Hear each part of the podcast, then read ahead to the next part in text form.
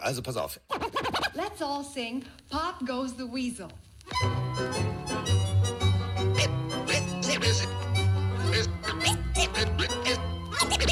Es ist soweit. Let's ride. Pille für den Mann. Pille, Pille, Pille, Pille für den Mann. Carsten, Carsten Spengemann. Weichstieflagen. Ist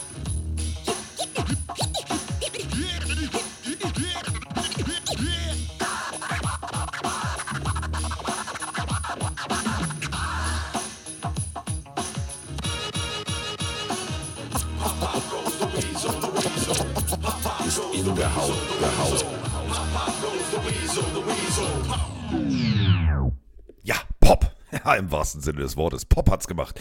Bei mir im Mischpult. So ein Geräusch kam da raus. Aber Mike und ich sind natürlich Improvisationsprofis. Deswegen geht's hier jetzt trotzdem mit der Pille los. Obwohl auf meinem Schreibtisch ein durchgebranntes Mischpult steht. Riecht eklig. Riecht richtig eklig. Aber egal. Kommen wir zur wichtigsten Sache, zur großartigen Sache. Zu dem Mann, der äh, mit Fußballern, mit Ex-Fußballern, mit Trainern, mit Ex-Trainern jede Woche bei RAN großartige Gespräche führt. Ich bin seitdem Fußballfan. Ich gucke mir das regelmäßig an und freue mir einen Keks und freue mich dann immer drauf, weil es ja dann noch ein paar Tage sind, bis ich ein Date mit ihm habe. Und das ist auch gut so. Mike Stiefelhagen sitzt jetzt im Glockenbachviertel mit äh, funktionierender Technik. Ich habe irgendwie wahrscheinlich einen Technikteufel gefressen oder so, ist auch egal. Jedenfalls ist er jetzt da und das ist auch gut so. Mein Date am Freitag, euer Date am Freitag. Mike Stiefelhagen, guten Tag. Du bist so ein Süßi. Ja, es tut mir leid. Ich würde gerne deinen Kopf nehmen, auf die Schulter packen und dich trösten, weil das ist wirklich ein sehr bescheidener äh, Start in den Tag. Ähm, ich habe trotzdem, ich bin ehrlich, weil auch wenn die ganzen Sendungen, die, die ich gerade mache, sehr cool sind, ich habe keinen Bock mehr. Das reicht. Ich, ich, NFL Offseason ist blöd. Ich, Ja. ich habe eine Woche durchgehalten. Ich kann nicht mehr. Ich brauche jetzt wieder Football. Ist schön.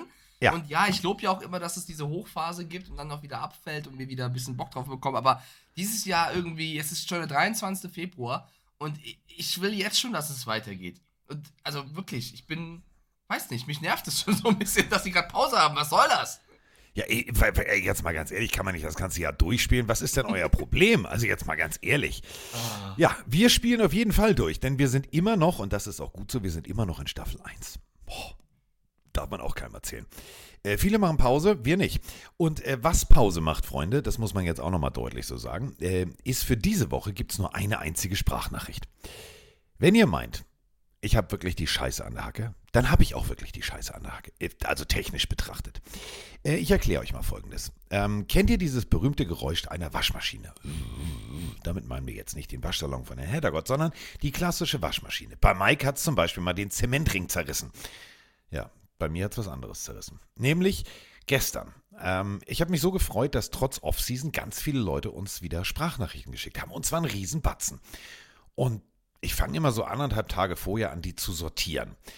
Und das mache ich meistens, indem ich durch die Gegend laufe. Habe ich auch wieder gemacht. Und dann, ja, musste ich mal auf 17, wenn ihr versteht, was ich meine. Und ich habe das äh, Pille-Telefon auf die Waschmaschine gelegt. Dann entschied sich Paula, dass sie auch mal auf 17 muss. Ich bin also runtergegangen. Währenddessen schleuderte die Waschmaschine ganz kräftig meine Jeans. Und als ich zurückkam, lag das Pille-Telefon auf dem Fußboden. Ich habe Mike dann gestern ein Foto vom Display geschickt und er sagte nur, oh, das ist nicht so gut. Nee, nicht so gut, ist im Arsch. Oh nein. Also das, dann pl- plus noch der, das, das Mischpult, was durchgebrannt ist. Also Carsten, es tut mir sehr leid auf jeden Fall. Ähm, Ja, aber wir machen es trotzdem. Wir machen es trotzdem. Nächste Woche gibt es dann alles mit einem neuen Mischpult, das heißt noch schönerer Klang. Aber ähm, dafür muss ich gleich erstmal bei Amazonia, dem Kundendienst, anrufen und den verklumpfiedeln, dass das Ding hier durchgebrannt ist. Ja, kann man mal machen. So, wir haben Off-Season, Oh, oh, ganz kurz, wir haben, wir, haben eine, wir haben eine aufmerksame Zuschauerin.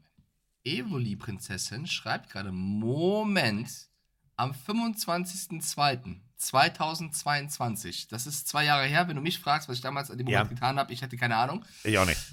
Da wurde eure Folge betitelt Neue Staffel, weiter geht's. Ich höre gerade alles neu durch, deshalb ist mir das aufgefallen. Ja, das war ja nur, äh, das, die Headline, die kam nicht von uns, die stimmt ja gar nicht so. Weil die, wenn man keine Ja. Pause macht, dann bleibt die Staffel. Das ist eine Lüge, die, die Headline. Das ist, äh, Das ist war tatsächlich, du kannst anders. gucken. Es gibt alle sieben Tage spätestens eine Folge. Und das bedeutet, wir sind immer noch in Staffel 1. Da kannst du jetzt Lügt. drehen und. Ja, der, pff, Ein. Tippfehler, genau. Es sollte nicht neue Staffel heißen, sondern neu, neu, äh, Doch, aber Ja. der, der, der Gag war ja, dass wir gesagt haben, so, wir machen jetzt eine neue Staffel, aber wir machen einfach weiter. Aber rein theoretisch ist uns äh, gesagt worden ähm, von diesem komischen äh, Unternehmen mit dem angebissenen Apfel, ihr wisst schon, dieses Traditionsunternehmen mit, mit ohne Kinderarbeit, ähm, die haben uns, äh, nee, also wir, offiziell sind wir immer noch in Staffel 1. Aber das Schöne ist, ich habe äh, durchgezählt, Mike. Ich habe durchgezählt. Wir sind jetzt bei Folge 465. Das ist schon heftig, wenn ich mir vorstelle, wir nehmen jetzt, was nehmen wir im Schnitt auf? Ich meine, wir hatten noch ein paar Quickie-Folgen, aber so an Anderthalb. zwei Stunden, anderthalb bis zwei Stunden. Wenn du das Ja. jetzt hochrechnest, mal 465. Und es gibt Menschen, die hören das öfter durch. Das ist wirklich, also das ist wirklich crazy. Oh mein Gott. Ja. ja was sie schon da hingebratzt haben. Wahnsinn. Okay, krass. Ja gut, wir Ja, sind doch schon, wir sind doch schon ein bisschen dabei.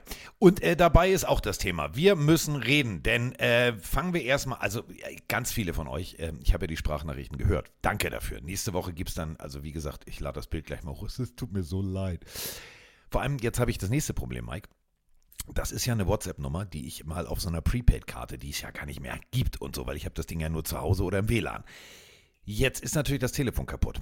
Jetzt wollte ich ganz smart, das Display ist ja völlig zerhackt, wie du gesehen hast, ähm, das Telefon auf dem Rechner sichern, damit ich wieder an die WhatsApp-Nummer rankomme. Wenn das Display nicht funktioniert, kannst du natürlich nicht auf diesen Knopf drücken, dem Computer vertrauen. Bedeutet, ich habe jetzt Oh, geguckt, ich, ich lasse, pass auf, ich lasse jetzt ein iPhone SE, das ist richtig alt, ähm, nächste Woche dann hier bei irgendeinem Handyhöker im AIZ reparieren, kostet 79 Euro, damit ich dann wieder an das Display, also wieder an unsere WhatsApp-Nummer rankomme. Problem ist natürlich, wenn der jetzt das Display runternimmt, dann fährt er das ganze Telefon. Ich bin, also, ich habe keinen Bock mehr. Ich habe echt keinen Bock mehr. Aber Jeder egal. fragt, ob du das Display bei Apple tauschen lassen kannst. Also ich habe das Display gesehen. Also keine Ahnung, ob man da jetzt noch groß was. Also Ja, ja, tatsächlich. Ich habe nachgeguckt. Äh, kostet, kostet 79 Euro. Äh, dauert äh, zwei Stunden. Ich werde dann währenddessen irgendwo einen Kaffee trinken gehen. Und ähm, vielleicht, und jetzt, ich schicke dir gleich das nächste Bild. Ähm, ich habe natürlich dann uns auch einen neuen Rechner gekauft, weil ich gedacht habe, so machen wir mal alles schön und machen wir mal alles neu. Kennst du diese, dieses, dieses Migrationsprogramm von Apple, ein Rechner auf den anderen?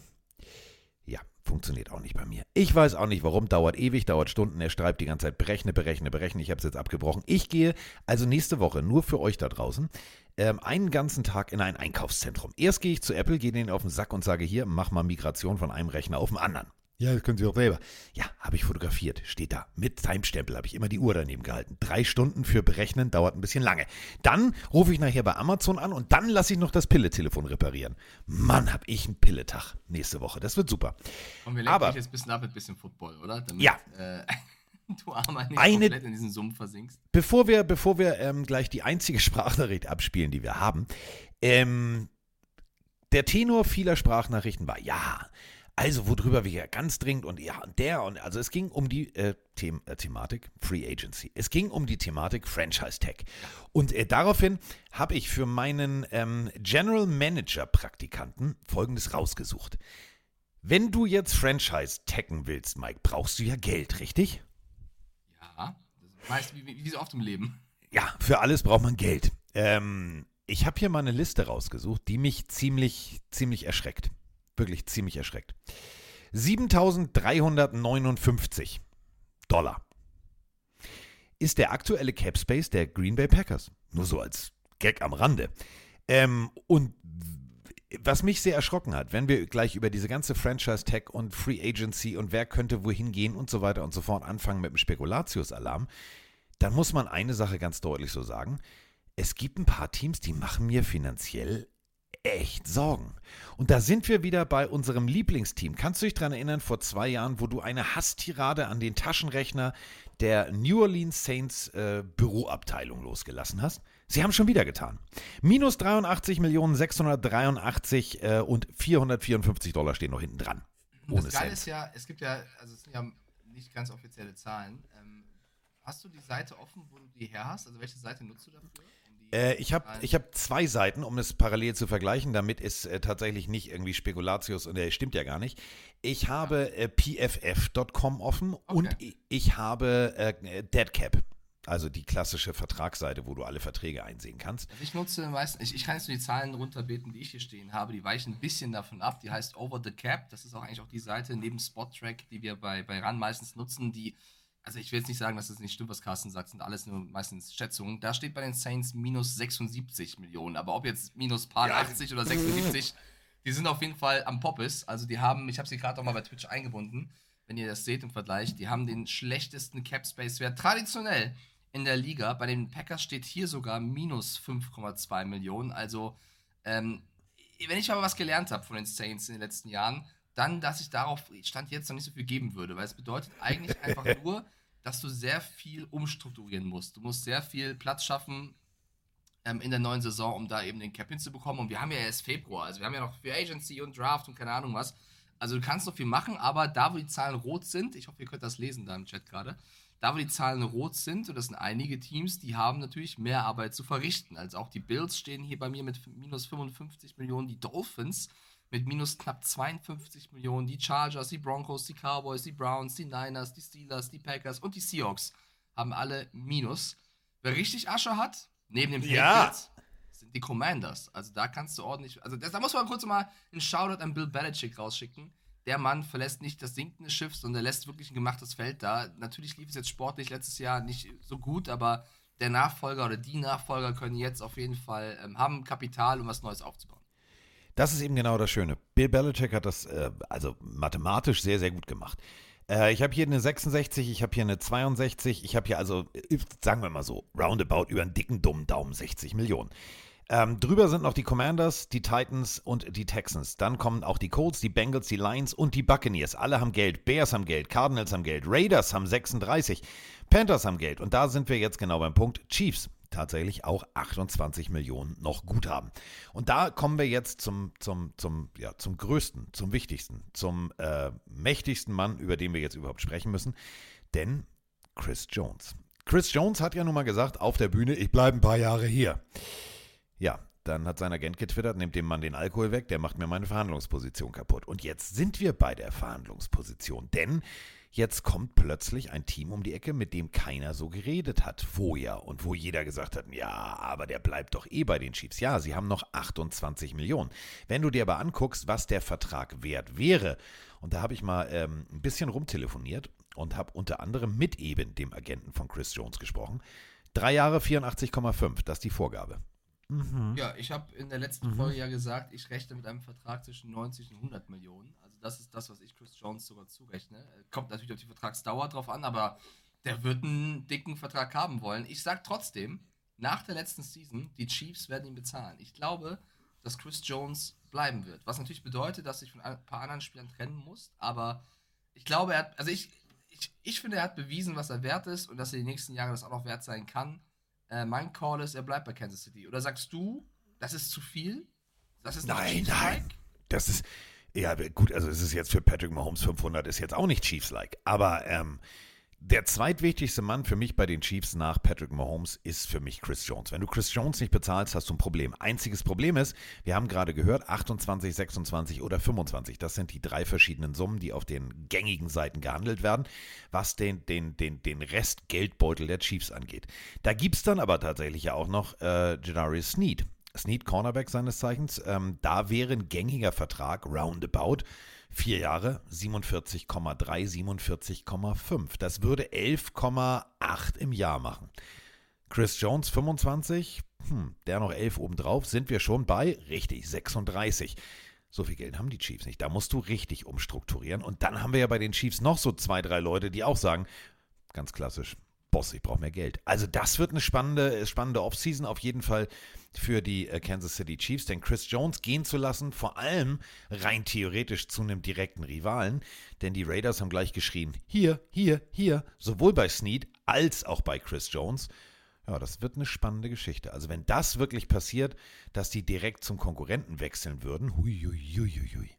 Ja, also war ja mein mein Call in der letzten Folge, dass ich glaube, dass Jones bei den Chiefs bleibt. Und dann fehlt, glaube ich, ein bisschen das Geld für Algerius Sneed. Der könnte tatsächlich zu den Raiders gehen. Also ich glaube, beide halten wird sehr, sehr schwer. Also wird einfach finanziell schwer zu, zu äh, realisieren. Ähm, ich finde gerade, also ich finde Chris Jones auch super wichtig. Du würdest sagen, Chris Jones ist wichtiger als Travis Kelsey im Gesamtkonzept? Ja. Uh, das ist spicy. Also für mich Chris Jones an der 3 tatsächlich. Weil, also Kelsey ist halt, wenn du siehst, was, was Mahomes und Kelsey für eine Collection haben, glaube ich.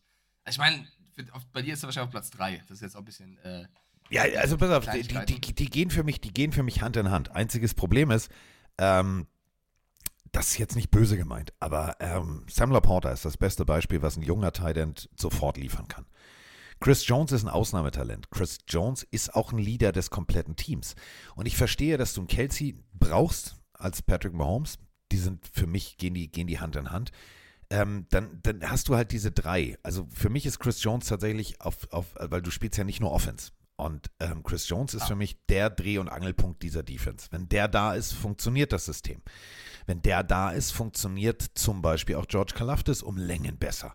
Wenn du jetzt Chris Jones verlieren würdest, ja, es gibt ein paar Defensive Tackles auf dem Markt, aber das ist alles nicht die Klasse und die Wertigkeit, die ein Chris Jones hat. Das heißt, da sollte tatsächlich Familie Hand jetzt mal gucken und mal, mal, mal, mal runter in den Keller gehen und mal schauen, was, was haben wir denn noch so? Also, was können wir denn da machen? Problem ist, wenn du jetzt Snead auch noch verlierst und dann verlierst du vielleicht noch ein, zwei Dreh- und Angelpunkte in dieser Defense im, im, im Backfield oder im Linebacker-Bereich. Hui, hui, hui, hui, hui, hui. Also die gleiche Argumentation könntest du natürlich auch darauf verwenden, zu sagen, warum Travis Kelsey wichtiger ist. ne? Du hast mit Sam Laporta natürlich jetzt einen genannt, der die beste Rookie-Season ever als Titan hingeknallt hat, aber äh, gibt ja auch andere junge Titans, die nicht so liefern konnten. Also ich finde schon, auch wenn vielleicht Titans schneller ersetzbar sind, ein Travis Kelsey ersetzt du nicht eben gerade mal. Das Nein, natürlich- ein sehr, natürlich sehr, sehr besonderer Titan. Und es gibt auch ein paar Spiele, wo der sehr wichtig war und sehr, ne, also du sagst, Chris Jones macht einen Kalafdis besser, das stimmt zu 100%. Ein Travis Kelsey macht auch einen Patrick Mahomes beziehungsweise die anderen Receiver besser, weil er eben dann zweifach gedeckt wird und die anderen mehr Räume haben. Also ich glaube, da kannst du in beide Richtungen drehen. Ich habe gerade mal eine Abstimmung gemacht bei unserem Pelenarius hier auf Twitch und die geben äh, dir recht. Die sagen zu 62 Prozent, sie finden auch Chris Jones wichtiger. Aber wie gesagt, ich glaube, beide sind äh, ganz wichtige ähm, Aufbauspieler dieses Teams. Deswegen musst du auch Chris Jones halten. Ja, vor allem Kelsey hat ja, wie gesagt, noch einen bestehenden Vertrag. Da kannst du jetzt einfach dich mal Ja. entspannt zurücklehnen und Ja, sagen, ja. okay, diese Problematik habe ich nicht. Aber ich habe halt wirklich diverse andere Probleme. Und da bin ich einfach an diesem Punkt. Ich habe mir selber hier eine Liste gemacht, die würde ich mit dir einfach mal so, mal so überfliegen. Ähm, die für mich wichtigsten Free Agents.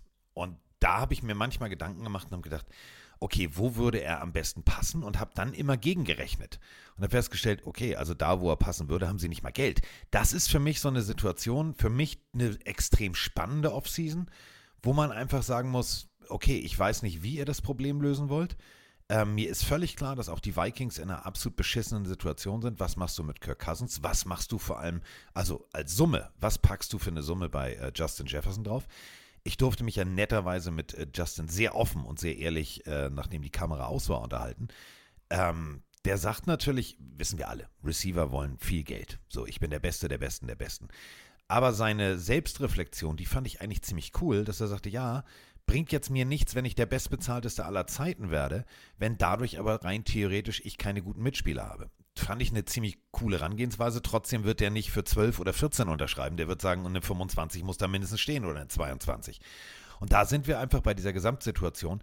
General Manager im Februar ist, glaube ich, also wenn du den Kater überstanden hast, dass du den Super Bowl gewonnen hast oder den Super Bowl verloren hast, beginnt auch für diese beiden Teams eine echt beschissene Phase. Auch auf die Gefahr hin, weil Carsten einen schlechten Tag hat, dass er mich jetzt tötet. Aber ich, das ist so in mir, wenn ihr, das zuckt dann so. Er meinte natürlich bestbezahlter und nicht bestbezahltester. So ist der Klugscheißer-Modus wieder aus. Ich glaub, du- Tut mir leid, muss ich an der Stelle raushauen. Äh, ja, wir können gerne. wir können sehr gerne ein paar Namen durchgehen. Hallo, Also ich bin zum Mike, ich bin der Streber aus Reihe 1. Ja, Der Carsten hat einen Fehler gemacht. Wir haben einen Bildungsauftrag, ja. Du darfst mich auch gerne korrigieren, sehr gerne sogar. Warte mal kurz. Ähm, Jungs, wir treffen Mike mal hier auf dem Schulhof. Gib direkt ins Gesicht. Aber ohne treten. Ähm, Mit ein anderer, ein anderer Vikings-Spieler ist eigentlich ja fast noch interessanter mit Kirk Cousins. Also ich finde, ähm, was bei ihm jetzt passiert ist, ist noch die viel größere Frage, ob er, ob die Vikings ihn nochmal ähm, verpflichten, resignen werden. Ich gehe da bei ihm eher vom Gefühl aus, dass die Vikings jetzt sagen, Kirk, es war, du warst nicht schlecht, du warst aber vielleicht auch nicht all die Millionen wert. Ich kann mir vorstellen, dass Minnesota auch je nachdem, je nachdem wie der Draft fällt, da vielleicht äh, einen anderen Weg einschlägt. Und dann ist die Frage, gibt es ein Team, was Kirk Cousins unter den Vertrag nimmt? Es gibt ja dann ein paar Quarterbacks auf dem Markt, auch ein Russell Wilson ist ähm, auf dem Markt, den man, den man verpflichten kann. Ich habe äh, gestern einen, einen Kommentar gelesen bei RAN von meinem sehr geschätzten Freund, das ist keine Ironie, von Kai Esser, der wirklich ein, ein wie ich finde, einer der besten Autoren ist bei RAN, aber wir haben nicht immer dieselbe Meinung bei gewissen Themen, das ist auch vollkommen in Ordnung. Er hat den sehr provokativen Kommentar geschrieben, dass er glaubt, dass Russell Wilson kein Starter mehr wird in der NFL und die Zeit vorbei ist.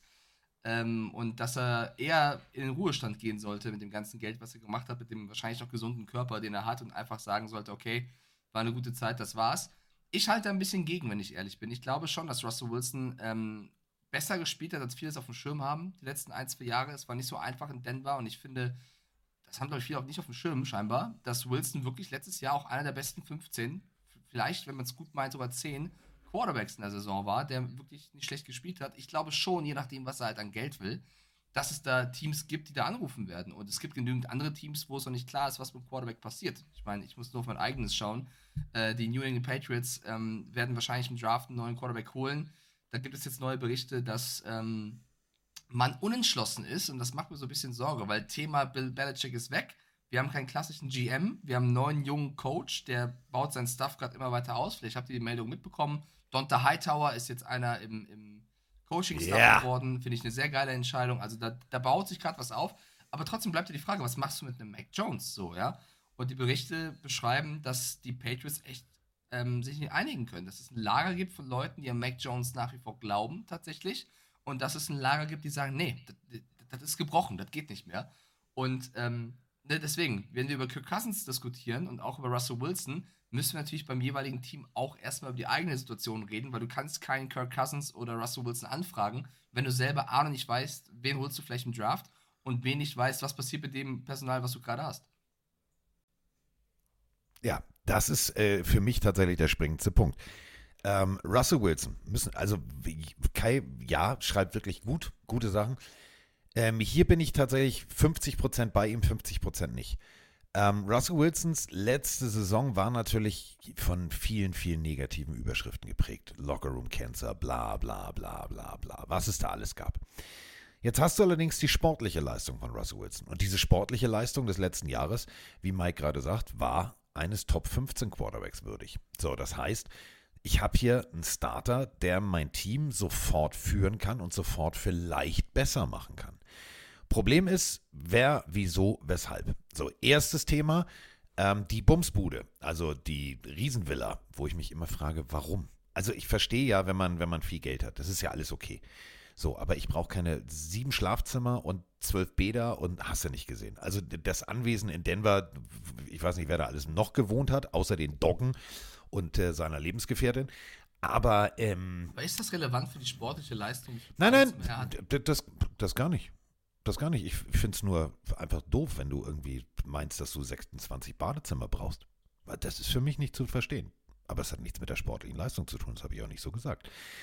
Ähm, aber die Bumsbude ist auf jeden Fall auf dem Markt. Das heißt, Denver ist komplett abgehakt. Verkaufen will er. Er will also wegziehen. Und jetzt gibt es natürlich ähm, die berühmten Journalisten, und da bin, bin ich wieder komplett bei Mike. Boah, ey, Freunde, lasst es doch mal. Natürlich gibt es ein Maklerkonsortium in den USA. Und wenn man einem Makler sagt, pass mal auf, ähm, es könnte sein, dass ich vielleicht, könntest du mal auf den Markt gucken, ähm, guck mal, was es in Boston so gibt, guck mal, was es in Atlanta gibt. Natürlich muss der Mann präventiv tätig werden, wenn der irgendwo wohnen will, wenn er noch nicht weiß, wo er hingeht. Kann man ja mal fragen, kostet ja nichts. Aber aus dieser Anfrage gibt es natürlich jetzt gleich wieder Spekulatius, ja, der geht zu den Patriots oder er geht zu den Falcons. Ich weiß nicht, wo Russell Wilson hingehen könnte. Beides wäre ein vernünftiger Fit. Also Russell Wilson Ich unter... habe nur den Take, ich glaube, er ist noch gut genug. Genau.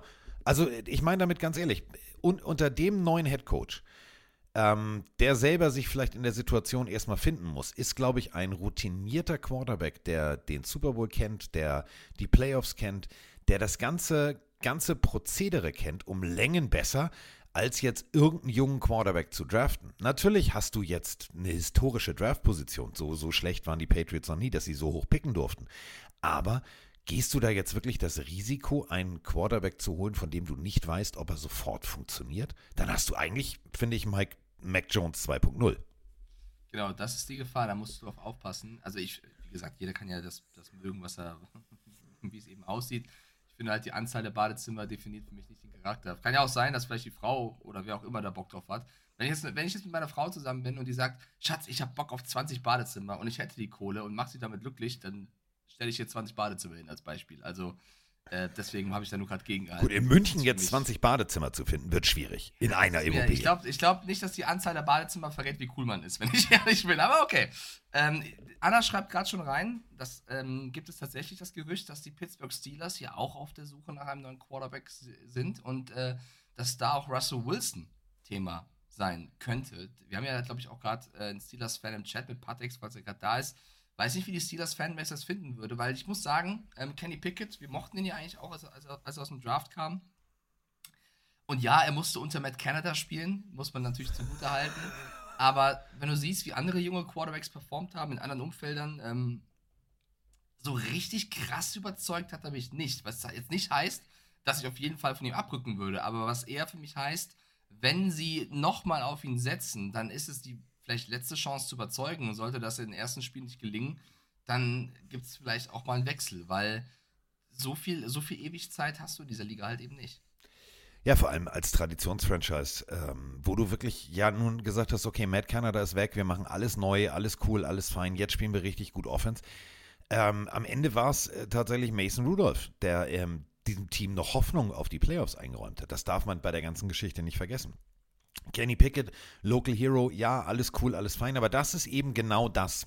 Was machst du mit jungen Quarterbacks, die nicht sofort funktionieren? Was mich am meisten erschrocken hat unter der Woche, war ein Artikel ähm, von Bailey Zappi. Der sagte, ja, manchmal habe ich mir äh, Filmstudy lieber im Receiver Room angeguckt, weil ich fand den, den Quarterback Room ein bisschen toxisch. Toxisch.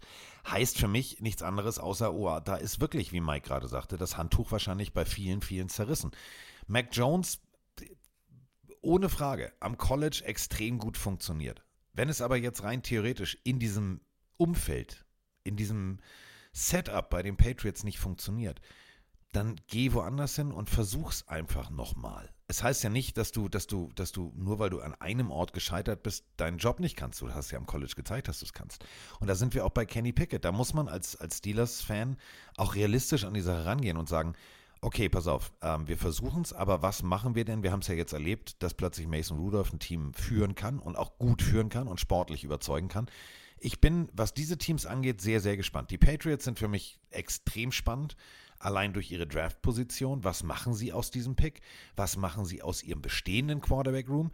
Bei den Pittsburgh Steelers genau dieselbe Situation, denn ich habe jetzt zwei Namen auf dem Markt. Ich habe Kirk Cousins und ich habe Russell Wilson. Und dann habe ich natürlich noch so zwei, drei andere, die wir jetzt gar nicht auf dem Zettel haben, aber so die klassische Backup-Situation. Dann haben wir einen Baker Mayfield, dessen Vertrag ausläuft. Hier hast du so viel Schwungmasse auf diesem Kinderkarussell. Wenn das sich anfängt zu drehen, das wird richtig geil. Ja, ich muss jetzt hier gerade Anna Seahawk ein bisschen schützen. Ähm, sie schreibt gerade rein. Ich habe auch gelesen, die Seahawks haben Interesse an einem Trade für Mac Jones, NFL Rumors. Das ist eigentlich ein wildes Twitter-Gerücht. Also ich habe gerade mal kurz recherchiert parallel.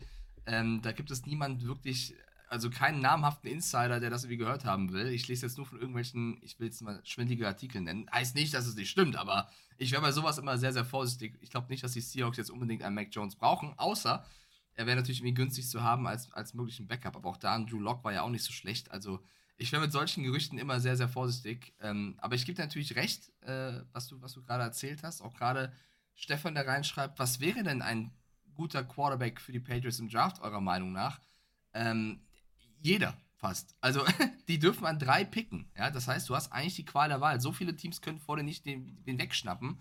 Und wenn du guckst, wer im Draft alles als Quarterback möglich ist, von einem Caleb Williams bis zum Drake May, Jaden Daniels, Michael Penix, Bo Nix, JJ McCarthy, Michael Pratt, das sind jetzt sieben Namen, du, du pickst an drei. Also du kannst dir eigentlich fast deinen Liebling rauspicken. Oder du machst halt was Wildes und tradest zurück und sagst, uns reicht auch der Pick an 10, 11, 12, 13. Alles drin. Deswegen, ähm, ich glaube nicht, dass die Patriots da jetzt groß äh, Angst haben müssen, keinen Quarterback zu bekommen. Nein, überhaupt nicht. Das ist ja eben genau das, äh, was, was Mike gerade sagt. Ähm, ich habe genau genau denselben Artikel habe ich auch gelesen. Nicht so, ey, okay. Also du hast Geno Smith. Der hat jetzt ja schon ganz gut funktioniert. Müssen wir auch ganz deutlich so sagen. Ja, es gab hoch, aber es gab auch tief. So. Aber jetzt zu sagen, okay, wir, wir, wir, wir sind jetzt der Landing-Spot für jemanden, der sich zu beweisen hat, von dem wir nicht wirklich wissen, ob er funktioniert, weiß ich nicht. Das ist, glaube ich, dafür, dafür sind die Seahawks zu dicht an, an den Playoffs äh, vorbei geschrammt als dass sie jetzt sagen würden, ja, nee, komm, jetzt aber, wir waren im Rebuild, wir waren aber jetzt besser als gedacht, jetzt machen wir wirklich Rebuild. Jetzt machen wir einfach mal richtig Scheiße. Glaube ich nicht. Ähm, für, für Mac Jones gibt es so zwei, drei äh, potenzielle Was-wäre-wenn-Situationen. Bei den Patriots jetzt eine richtig geile, richtig geile Offseason hinlegen, richtig gutes Trainingscamp hinlegen, rausgehen und zeigen, alles klar, das war letztes Jahr einfach, das war ein Schluck auf, zählt nicht, abhaken, statistisch gesehen ist es in den Geschichtsbüchern, aber ich kann das besser. Oder du suchst dir halt ein Team, wo du, wo du merkst, dass der Offensivkoordinator ähnlich tickt wie du. Da sind wir jetzt zum Beispiel meiner Meinung nach ähm, bei den Atlanta Falcons. Die Atlanta Falcons haben eigentlich alles da. Drake London, Kyle Pitts, B. John Robinson und, und, und, und, und. Und vor allem hast du jetzt einen neuen Offensivkoordinator, Zach Robinson. Der war bei Sean McVay. Der weiß genau, wie du mit einem jungen und wie du mit einem vernünftigen Quarterback arbeiten kannst.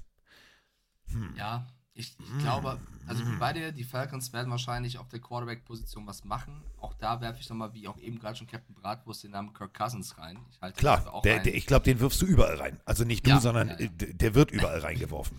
Ähm, die Frage ist halt, Carsten, in so einem Fall als Team, nehmen wir jetzt mal die Falcons.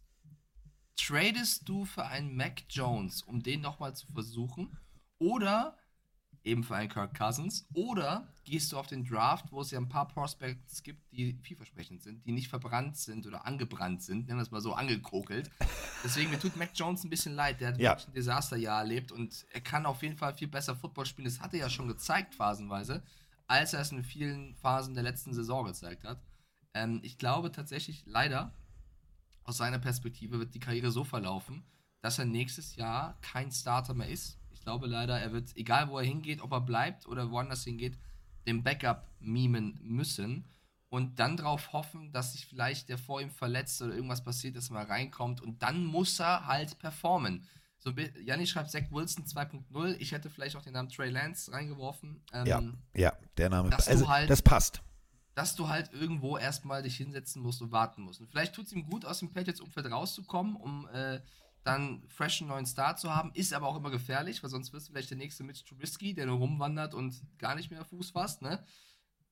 Ist nicht einfach. Und vielleicht, wer weiß, hat die Situation und das Umfeld sich bei den Patriots auch sehr verändert. Dieser, deswegen dieser Bericht gerade, den ich erwähnt habe, von, ähm, dass man nicht ganz Mac Jones aufgegeben hätte. Dadurch, dass du einen neuen Headcoach hast, neue Leute im Staff hast, wenn es da noch mehr Bewegung gibt, wer weiß, vielleicht sagt man auch zu Mac Jones, ey, hör zu, ähm, wir wollen wie Neues holen, aber wenn du darauf Bock hast, Interesse hast, nichts anderes Besseres hast, wir würden mit dir auch als Backup reingehen und wenn du dann die Chance bekommst, musst du halt überzeugen. Wenn du das ihm aber sagst, dann musst du Belly Seppi auch was sagen, weil Belly Seppi wird nicht die Nummer 3 sein. Also wird spannend. Ja, da sind wir wieder bei, oh, es ist ohne Scheiß, der Quarterback Room und die Situation da ist halt richtig spannend, weil wer macht es denn? Also wenn du keinen wirklichen General Manager hast, wer führt denn solche Gespräche?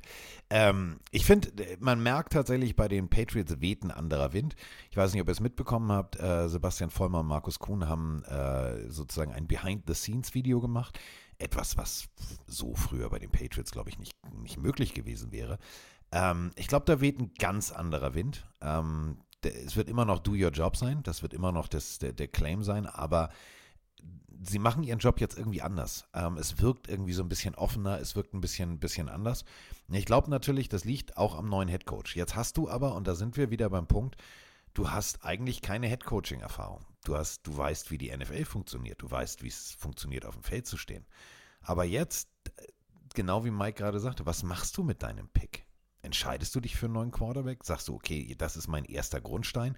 Tradest du ein bisschen runter und sagst dafür, okay, dann habe ich halt nur Pick 10, aber dafür dann vielleicht noch einen Zweitrunden-Pick mehr oder, oder nächstes Jahr noch einen Erstrunden-Pick. Es ist, es ist eine absolut spannende Situation, die sich eigentlich durch, durch alle möglichen Teams durchzieht. Denn wir reden immer über, und ich glaube, wir werden das, bis er unterschrieben hat, über Kirk Cousins und dann auch nach einer ganz kurzen Zäsur, also nach einer Pause, direkt immer Russell Wilson bei jedem Team assoziieren. Egal wo. Bei den Raiders, Jimmy Garoppolo, irgendwelche äh, Substanzen zu sich genommen und ist jetzt erstmal für zwei Spiele Also gesperrt. das ist ja auch wirklich wieder, also das ist schon fast der Dulli der Woche, auch wegen mangelnder Konkurrenz. Also ist zwar schon eine Woche her, das Ganze, aber Ja. dass Jimmy G jetzt auch noch in seiner Situation ein paar Spiele gesperrt ist, aufgrund dessen ähm, ist an Cleverness kaum zu überbieten. Also weißt du nicht, was das ist, ob er jetzt wieder irgendwas genommen hat, wo er nicht wusste, dass es auf dieser Liste steht, keine Ahnung, aber es tut mir für den Mann einfach leid, weil der einen echt einen guten Karrierestart hatte, ähm, bei den Niners auch gute Jahre hatte und jetzt hat man das Gefühl, er ist auf dem absteigenden Ast. Ein Namen, den ich gerade noch reinwerfen wollte, was ein positives Beispiel für Mac Jones sein könnte, ist ein Baker Mayfield. Ne? Der ist Ja. ja auch, da haben auch viele gesagt, boah, Drahtseilakt, der könnte jetzt auch komplett verschwinden in der Versenkung. Der hat es nochmal geschafft, also es ist schon möglich. Und da sind wir jetzt eben auch bei der Vertragssituation von Baker Mayfield. Die einzigen, die ähm, ich relativ sicher in der General Manager Position eine Entscheidung fällen sehe, sind, äh, was die Quarterback Position angeht, ähm, sind die Tampa Bay Buccaneers. Du hast ähm, unseren Lenny, der bestimmt eine großartige Sprachnachricht geschickt hätte zu diesem Thema, wenn ich sie hätte abhören können. Baker Mayfield wird Free Agent. Baker Mayfield ist 28 Jahre alt. Hm. Ja, da ist noch drei, vier, fünf, ja, fünf Jahre sind noch mindestens drin. Mindestens. So. Hm. Was machst Der du hat, doch, jetzt? der hat den ganzen Lockerroom gewonnen. Als, Genau. als Tampa Bay, ich würde dem einen Vertrag hinten rein. Genau. Und das würde bedeuten, äh, 65, 66, zack, das heißt 16,4 pro Jahr. Das ist ja so der aktuelle Marktwert, wo man sagen muss, ja, das passt perfekt. Und es ist ja auch so. Klar, du hast, du hast gedraftet, du hast gesagt, okay, komm, wir haben hier jemanden, der lernt unter Tom Brady. So, dann kam Baker Mayfield und sagt, alles klar, zwei, äh, Pre also zwei Postseason-Spiele mit über 300 Yards musst du auch erstmal hinkriegen. Ist ein Veteran, der weiß, wie es funktioniert. Der wird hundertprozentig, also der wird, das ist so sicher wie das Arm in der Kirche, der wird in Tampa Bay bleiben. Äh, ich, kurzer Sympathieanstieg bei mir für die Andrew Hopkins. Der hat sich zu den Gerüchten geäußert, der könnte die Tennessee Titans verlassen, indem er gesagt hat, nee, ist Quatsch. Und normalerweise ist Hopkins ja eigentlich der Typ, der gerne äh, seine Optionen testet und auch gerne mal ein bisschen ne, das alles ausnutzt. In diesem Fall hat er gesagt, nee, ich bleibe bei den Titans. Also das schon mal, finde ich sympathisch, wenn man da eine klare, klare Stellung bezieht. Ist in 2024 gar nicht mal so normal. Ähm, Finde ich aber geil, dass du es genauso, Ja. weil ich habe Instagram hochgescollt, da weißt du, dann ist der Ton immer aus. Und ich denke so, oh, jetzt kommt. Und ich habe eigentlich damit gerechnet, dass er sagt, ja, ich gucke mal, was der Markt so hergibt. Und dann habe ich äh, nochmal abspielen, Ton angemacht. Nö, ich bleib hier. Und ich so, wow, geiler Typ, was ist denn bei dem passiert? Ja, Ja. der bleibt. Gut, der wer bleibt. weiß, vielleicht, vielleicht sagt das im Monat wieder anders, aber Stand jetzt, Stand jetzt gefällt mir die Aussage. Äh, Barfuß22 schreibt gerade hier bei uns rein. Was wäre denn mit Justin Fields, wenn er gehen sollte? Auch ein Thema. Da wollte ich ja gerade, da, da, da, das, Bitte, wäre dann mach du die das ist eine eigene gerne. Rubrik. Das ist ja für mich jetzt eine eigene Rubrik. Großes Thema, weil, Freunde, wenn Ja. Carsten Spengemann morgen, keine Ahnung, seinem Lieblings-Sushi-Laden auf Instagram nicht mehr folgt, dann könnte das eine Schlagzeile geben. Denn Justin Fields folgt den Oh. Chicago Bears nicht mehr auf Instagram und die Medien gefundenes Fressen. Wir gehen rein, ja. Er wurde auch darauf angesprochen und hat ein, ja, ich will sagen, eine sehr dubiose Aussage getroffen und gesagt, ähm, man muss ja nicht dem Mädchen, dem man hinterherjagt, auf Instagram folgen. Also fand ich einen spannenden Vergleich äh, dazu seinem Aber ein Arbeitgeber. guter. Vergleich. Ja, aber er weiß doch trotzdem, was er tut. Also, Ja, natürlich weiß er, was er tut. Guck mal, warum, also es gibt, ja- ich weiß, ist es so, Frage an euch da draußen, gibt es Seiten, denen ihr folgt aus Nettigkeit oder aus, aus Verpflichtung, keine Ahnung, eurem Arbeitgeber oder Ja, Mike Stiefelhagen folge ich. oder, oder Mike Stiefelhagen ist auch in Ordnung.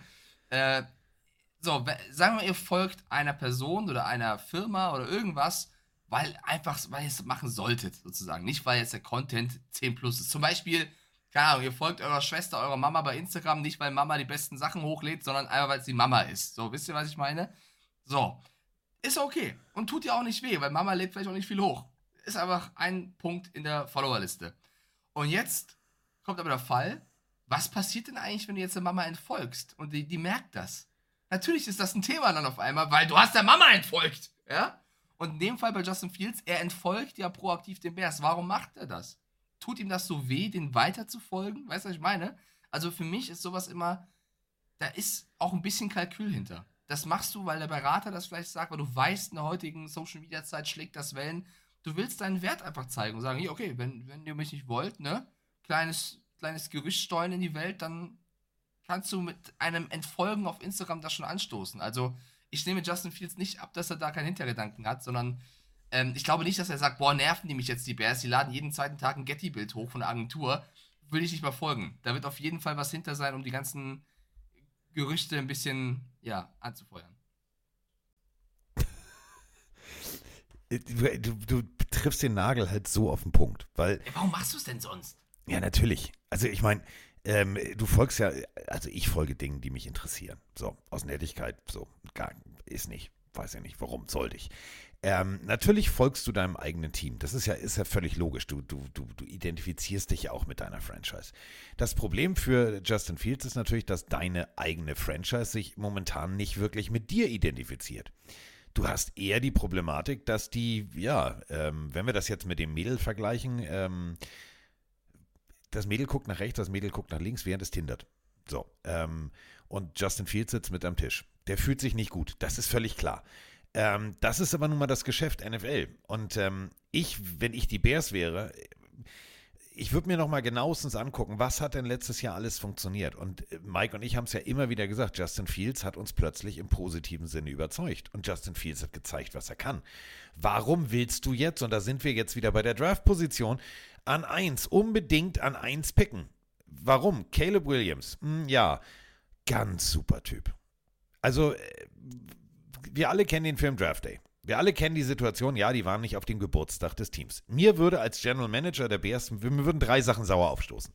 Punkt 1, ähm, Caleb Williams, Ende der Saison nicht mehr gespielt, Bowl-Spiel, bla bla bla bla bla, kennen wir alle die Situation. Plötzlich rennen die Spieler aufeinander zu, nachdem sie gescored haben und sagen, jetzt sind wir endlich ein Team, jetzt sind wir wieder ein Team. Na, was war denn vorher? Das würde ich vielleicht erstmal versuchen rauszukriegen. Dann würde ich äh, mich erstmal mit der Situation beschäftigen. Jeder Mensch braucht einen Agenten. Mike braucht einen Agenten, ich brauche einen Agenten, weil es einfach scheiße ist, sich selber zu vertreten. Wenn du das machst, machst du es entweder, weil du schon jahrzehntelange Erfahrung hast in dem Job und die Leute kennst und du kennst den Marktpreis und du kennst das und du weißt genau, was du fordern kannst. Aber wenn du jetzt als Caleb Williams sagst, nee, ich mache die ganze Draftnummer und den, den First Overall Pick ohne Agenten, mache ich selber Nächstes äh, Warnsignal für mich. Und dann, was für mich das Schlimmste war, war diese Aussage, wenn ich, dann möchte ich aber auch Anteile vom Team und dann will ich die Zukunft mitgestalten. Ich wäre als Bears, Bears-Fan nicht happy, wenn mir jetzt wirklich einer sagen würde, ja, wir draften hundertprozentig Caleb Williams. Äh, ich habe doch Justin Fields. Also, warum? Ich verstehe es nicht. Also, ich verstehe, wenn du den ersten Pick hast, dass du in so einer Situation kommst, dass du draften müsstest. Aber du kannst ja auch runtertraden, oder nicht?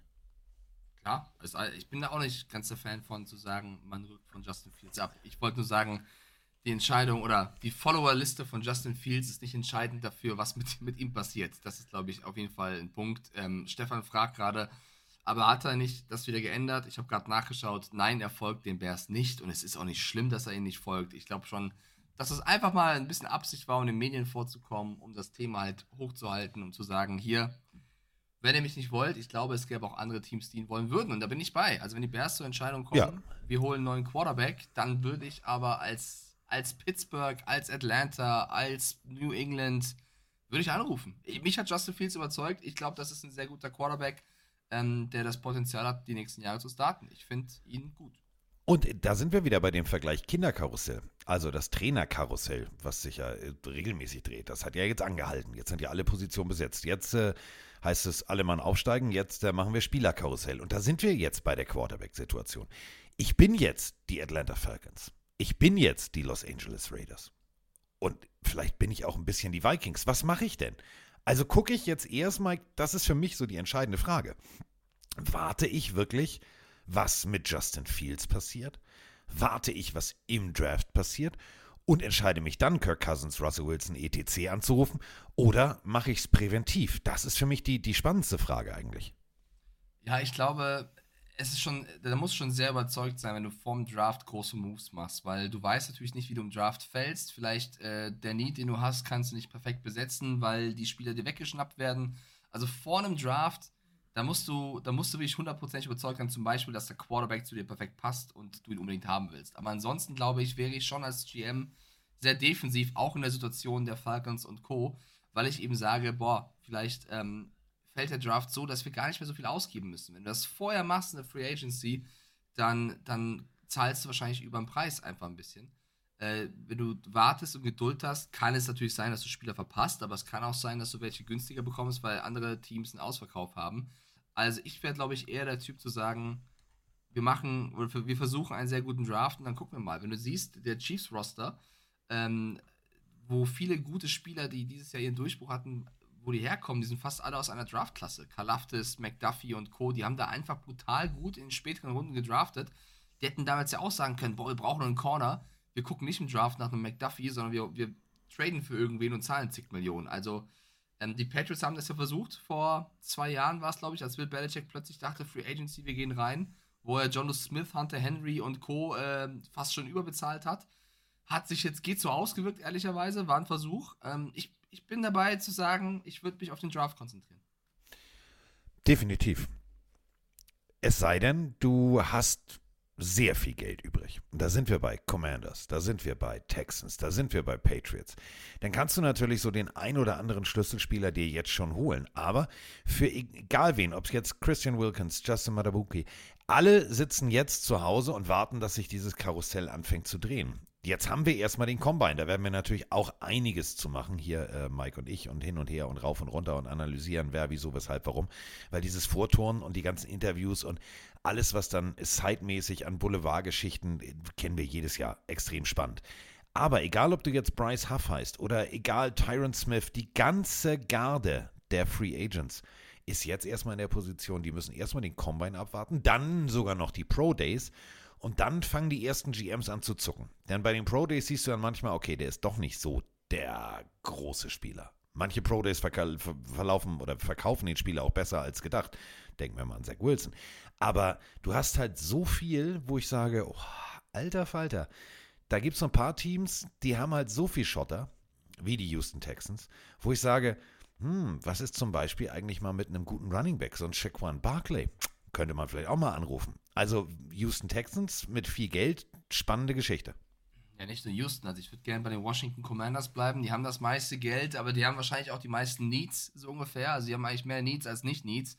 Ähm, oh, Yanni Banani als großer Giants-Fan schreibt gerade rein. Nein, bitte nicht. Wenn ich ehrlich bin, die letzten Aussagen von Saquon Barkley lassen schon darauf schließen, dass er nicht abgeneigt wäre. Ich meine, wir haben letztes Jahr das Trara um seinen Vertrag mitbekommen. Zu Recht, muss man ja sagen. Ja. Der ist offen. Seine DMs sind offen. Da kann man reinsliden. Ich kann das absolut verstehen, auf jeden der Fall. Der folgt wahrscheinlich allen 32 NFL-Teams. ja, der folgt, das wäre auch ein Artikel. Barclay folgt allen, bei, bei, außer den Giants. Das wäre wär auch mal eine Headline, die kommt bestimmt eines Tages. Ähm, ja, die Commanders haben den zweiten Pick im Draft. Sie haben. Okay, erste Frage. Du bist, du bist bei Washington Commanders du bist da jetzt Head Coach, ähm, bist neu, dein Quarterback Sam Howell. So, hat er dich überzeugt oder nicht? Ist die erste Frage, du fängst da an zu bauen. Was machst du?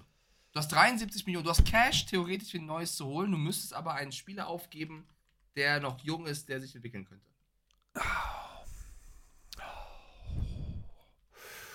Ja, ne? Darf also ich, ich würde vielleicht erstmal einen ganz anderen Weg gehen. Pass auf. Ich würde erstmal erstmal gucken. Ähm, jetzt die komplette Free Agency. Würde ich allen erstmal bei Instagram folgen. So, als General Manager. Das ist schon mal Freundlichkeit. So, hallo, ich bin der General Manager der Washington Commanders, ich folge dir jetzt. Dann würde ich mir vielleicht ein, zwei Top-Receiver holen und dann mich wirklich abends mit allen Assistant Coaches hinsetzen, würde einen gepflegten Whisky sauer auf den Tisch stellen, vielleicht noch ein paar Bierchen und sagen so, und jetzt machen wir mal eine Grundsatzdiskussion gucken uns jedes einzelne Play von Sam Howell an. Ist er das, ist er das nicht?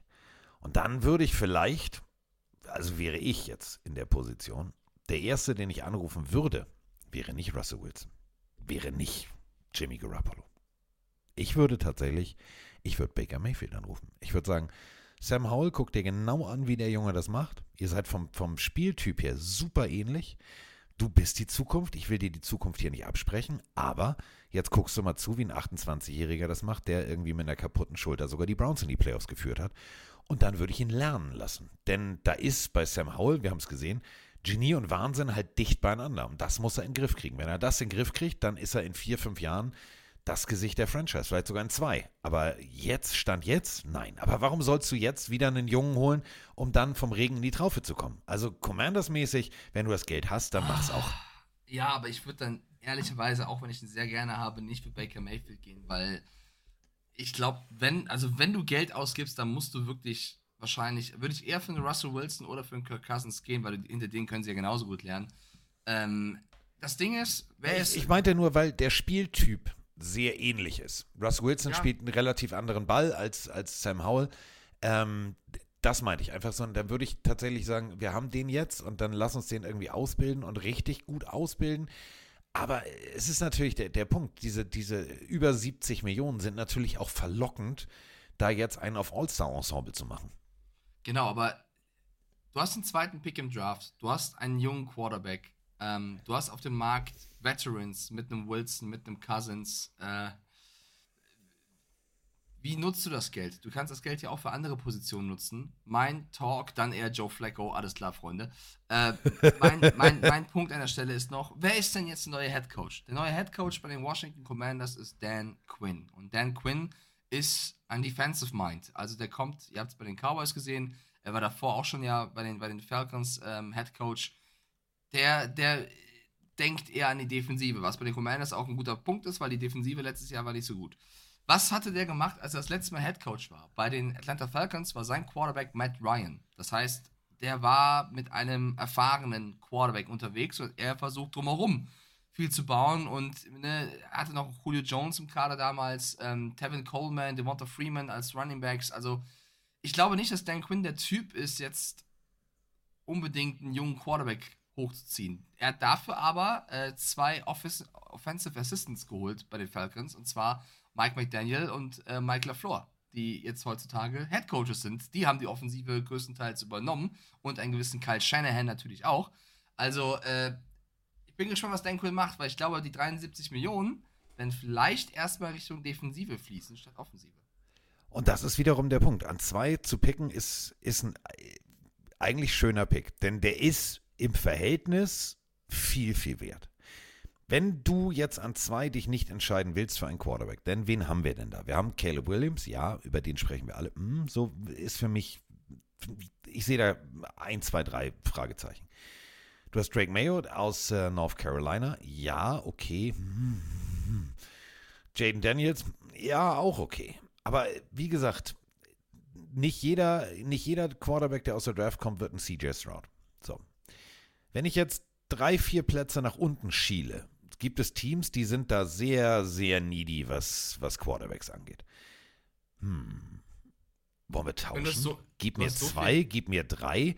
Und dann würde ich tatsächlich einen ganz anderen Weg gehen. Du hast das schön gesagt mit der Defensive. Wenn ich mir angucke, was da, was da oben rumdümpelt, in, den, in meiner persönlichen, ich habe mal so eine Top 10 geschrieben, ist ein Edge Rusher, der Rest sind Quarterback, Wide Receiver und vor allem ein Tight End. Und was, was brauchst du in der, in der modernen NFL? Du brauchst einen Tight End. Und Brock Bowers, wenn du den an 6 kriegst oder an 5, weil du runtertradest, wäre ein smarter Move. Aber wie gesagt, du hast dieses, dieses Matt Ryan-Beispiel gerade genannt. Dan Quinn mag Defense und Dan Quinn mag Offense abgeben an einen routinierten Quarterback. So, dann brauchst du auch einen routinierten Quarterback. Dann hol dir einen. Ja, du hast theoretisch auch so viel Geld, du könntest ja auch, ich spiele jetzt mal rum, das wirklich in die Hand nehmen und bei einem Team anfragen, den Quarterback zu traden. Also du kannst ja, wenn, wenn Dan Quinn jetzt Riesenfan ist von Dak Prescott und Jerry Jones ist eh schon genervt von ihm, weil er kennt ja Dak aus dem, aus dem Training, oder er sagt, ey, ich habe im Training Trey Lance gesehen, wir können ihn holen, der ist gut genug. Das ist dann Dan Quinns Meinung. Aber 73 Millionen klingt natürlich nach einer verlockenden Situation, aber es ist auch, du kannst so viel halt wieder tun, dass du so viel bedenken musst. Ich weiß es nicht. Du hast einen okayen Quarterback, der jung ist. Du hast den zweiten Pick im Draft und du hast Kohle. Du kannst alles machen. Du kannst wen für viel Geld holen, du kannst auf den Draft gehen, du kannst bei Sam Howell bleiben und drumherum bauen. Ist halt kacke, wenn dann alle gut sind, außer er und kein Ball kommt an. Also viel möglich, aber du kannst auch viel verbrennen. Und Du holst die besten ich- Receiver, du holst alles und dann, ja, so, Sam, das ist jetzt deine Offense. ähm, okay, Ja, du also musst ich- du auch schon in die Richtung von dem werfen. Komm, Das- jetzt wirf das- doch einmal. Ja, deswegen ähm, wahrscheinlich noch viel wichtiger als Dan Quinn wird der neue General Manager. Und wir haben ihn hier schon mal vorgestellt und auch schon gelobt. Das ist Adam Peters, der bei den 49ers auch super, super viele äh, gute Spieler geholt hat und tolle Arbeit geleistet hat. Ich glaube, der Mann wird am Kochen sein, weil vielleicht sagt Dan Quinn auch, ich mache hier meinen Coaching-Job, hol du mir die Spieler ran. Und wenn, wenn Adam Peters das machen darf, dann bin ich sehr gespannt, weil der Typ hat ein Auge für Talent. Und wenn der das Geld nutzt, um Spieler zu holen, die vielleicht nicht so ganz so populär sind, aber dann einschlagen, dann können wir endlich eine Wiederbelebung dieser Franchise erleben, die in den letzten Jahren eher für negative Schlagzeilen bekannt war. Und vor allem, du kriegst ja rein theoretisch gute Waffen in der, in der kompletten Free Agency. Ich meine, wir haben schon drüber gesprochen. Wir haben über Saquon Barkley gesprochen. Wir haben allerdings auch, und das müssen wir auch ganz deutlich so sagen, wir haben auch richtig gute Anspielstationen. Was ist mit Mike Evans zum Beispiel? Was ist mit Michael Pittman? Da gibt es auch eine Vertragssituation. Ja, kriegt ein Franchise-Tag, ja oder nein? Wenn der fit ist, ist der, ist der richtig gut. Also ganz ehrlich, in Shane Steigans Offense hat das mir extrem gut gefallen. 1152 Receiving Yards musst du auch erstmal hinlegen. Dann hast du natürlich auch noch die Möglichkeit, deine O-Line richtig gut aufzupolstern. Denn Tyron Smith, guten Tag erstmal, hallo. Also Kevin Ridley, Receiver. Äh, Kevin Dodson, Guard. Du kriegst eine O-Line, gibt es richtig gute in der Free Agency und Anspielstationen auch. Dann brauchst du halt nur einen Bälleverteiler. Und da sind wir jetzt beim Punkt. Da, wie du sagst, der General Manager, der die meiste Kohle hat, ist natürlich rein theoretisch der entspannteste. Denn der kann einfach mal alle durchtelefonieren, vorher allen bei Instagram folgen und nette DM schreiben oder Kommentare drunter schreiben und sagen, hier du, äh, Devin, Devin White, du bist für mich also wirklich der Beste der Besten der Besten.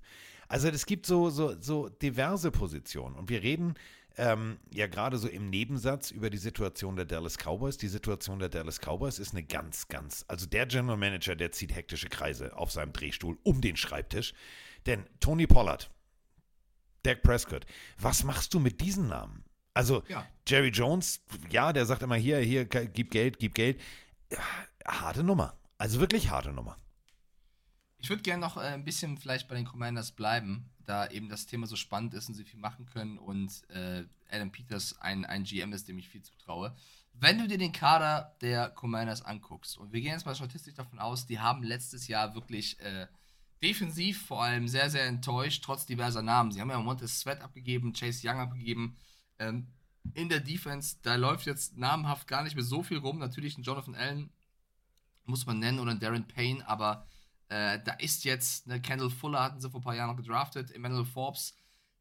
Ist okay, aber ist jetzt nicht die Creme de la Creme in der Liga. Ich glaube, du tätest gut daran, neben den möglichen Draft-Sachen, die du holen kannst, vielleicht auch einen Leader zu holen. Einen zu holen, der eben da wieder vorne weggeht. Und ich werfe mal einen Namen rein. Da gibt es mehrere Teams, die interessant sind, der Free Agent wird, den man anrufen könnte, wo noch unklar ist, wie viel Geld der will, aber der letztes Jahr für mich abgeliefert hat. Daniel Hunter von ja. den Minnesota Vikings ähm, wird eigentlich gerade mehr in die Richtung der LA Rams gebracht, dass die großes Interesse hätten. Ist ein starker Pass-Rusher. Der wäre doch vielleicht einer auch für die Commanders. Die haben halt die Kohle. Warum nicht die Rams ähm, ja, überbieten und sagen: Hier, Daniel, wir bauen hier was auf. Äh, wir brauchen gute Spieler in der Defense. Hunter ja auch einer von denen, die gerne noch mehr Anerkennung gehabt hätten bei den Vikings.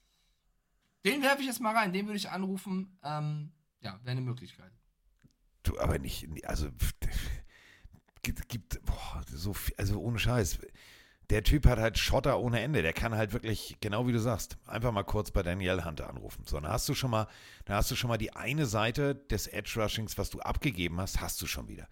So, dann äh, gibt es ja aber auch noch zwei, drei, die ein bisschen günstiger wären, die aber genauso viel Erfahrung haben. Chase Young, dann hast du in der Mitte Leonard Williams. Ähm, Den willst du halt zurückholen, Chase Young. Ne? Also ich ja. weiß nicht, ob er nochmal Bock hat auf die Commanders. Ja, aber das wäre wär ja rein theoretisch so ein, so ein Patriots-Move, wenn du verstehst, was ich meine. Ja, möglich wär's. So, guck, guck, das hat ja hier der Bild, der hat das immer gut vorgemacht. Leute abgeben für viel Geld und für kleines Geld zurückholen. Ähm, ich finde tatsächlich, wie du sagst, ähm, ich gucke mir gerade den, den, den Dev-Chart an, den aktuellen defensivtechnisch ist da jetzt nichts, wo ich, wo ich Angst vor hätte. Vor allem so Mitte. Was, also, dann ruf doch mal bei einem DJ Reader an. Du hast doch das Geld. Dann, dann mach doch mal hinten Safety.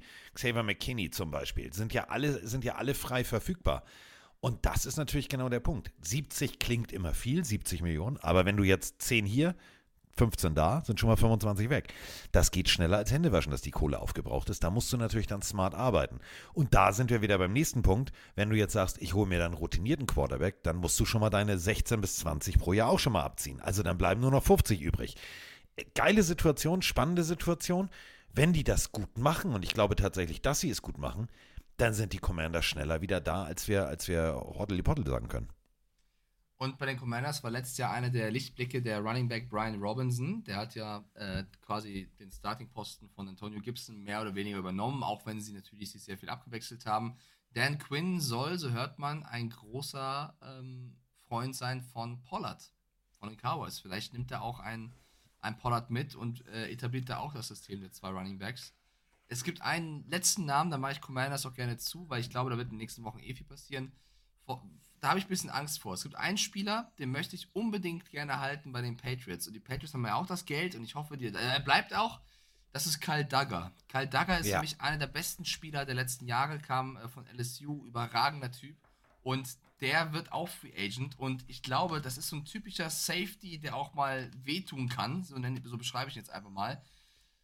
Dass Dan Quinn als defensiv denkender Typ denkt, boah, vielleicht gehe ich auch auf Kyle Duggar und nimm den den Patriots weg. Das wird mir persönlich sehr, sehr wehtun. Ähm, ja, ich hoffe nicht, dass es passiert. War übrigens nicht bei LSU, sondern beim Lenore Ryan College. Hatte ich gerade falsch abgespeichert. Aber auf jeden Fall, Kyle Duggar, das, ich habe Angst davor als Patriots-Fan. Patrick Queen wäre auch noch frei, würde auch perfekt in das System passen äh, von äh, Mr. Quinn. Wenn ihr jetzt allerdings, du hast gerade die Büchse der Pandora aufgemacht äh, für die Dallas Cowboys, die verlieren jetzt also ihren Running Back. Was würden die denn machen? Ähm, dann würden die Raiders wiederum ihren Running Back verlieren. Da lege ich jetzt mal 5 Euro einfach als Wetteinsatz auf den Tisch, weil wenn Tony Pollard geht, ist die einzige adäquate, von der Spielweise vergleichbare Variante Josh Jacobs. Josh Jacobs, ja, gute Reise Raiders, das war ihr Quarterback, äh, das war ihr Running Back. Also da wird dieses Karussell, ich mag das ja, wenn, wenn, das, wenn der Erste abspringt, ne, dann fängt das ja an, dann geht's ja los. Ich finde das so eine geile, ich weiß, du hast vorhin gesagt, Offseason ist immer so ein bisschen traurig und ein bisschen, hm, und alles, weißt du, so grau, kein Lichtblick. Aber ich freue mich auf den ersten, den ersten, der vom Karussell abspringt, weil dann geht's nämlich richtig schnell los und dann drehen sie alle durch. Absolut. Äh, Sinte schreibt gerade eine Frage rein und ich bitte euch ja immer bei Twitch gerne ähm, die Fragen präzise zu schreiben, damit ich sie nicht missverstehen kann. Er schreibt, wurde schon über Henry gesprochen. Das kann jetzt alles bedeuten. Ich hoffe, er meint äh, Derrick Henry und ich hoffe, er meint seine Gerüchtelage. Ähm, da gibt es, glaube ich, nicht viel Neues. Also, ich glaube, dass die Baltimore Ravens da auf jeden Fall äh, Interesse dran haben an Derrick Henry, was eine böse Nummer wäre, weil die Ravens natürlich ein bisschen Pech hatten in den letzten Jahren, was die Verletzung angeht. Aber so ein Derrick Henry bei den Ravens, ähm, ja, also wenn du fragst, was, wie seine Zukunft aussehen könnte, ist natürlich ein Running Back, der äh, begehrt sein wird, aber wir kennen auch die Running Back-Lage, was die Bezahlung angeht. Also ich glaube, ähm, dass es nach wie vor nicht so, nicht so einfach ist, einen guten Vertrag zu bekommen. Aber Henry bei den Ravens, das wird wehtun. J.K. Dobbins, Gus Edwards werden beide Free Agents. Äh, Keaton Mitchell, wirklich schlimme Knieverletzung zum Ende der Saison. Ähm, gucken wir uns mal an. Hm. Was spielt Du hast die? einen Cap Space von 5 Ja. Millionen gerade, das ist noch nicht so viel.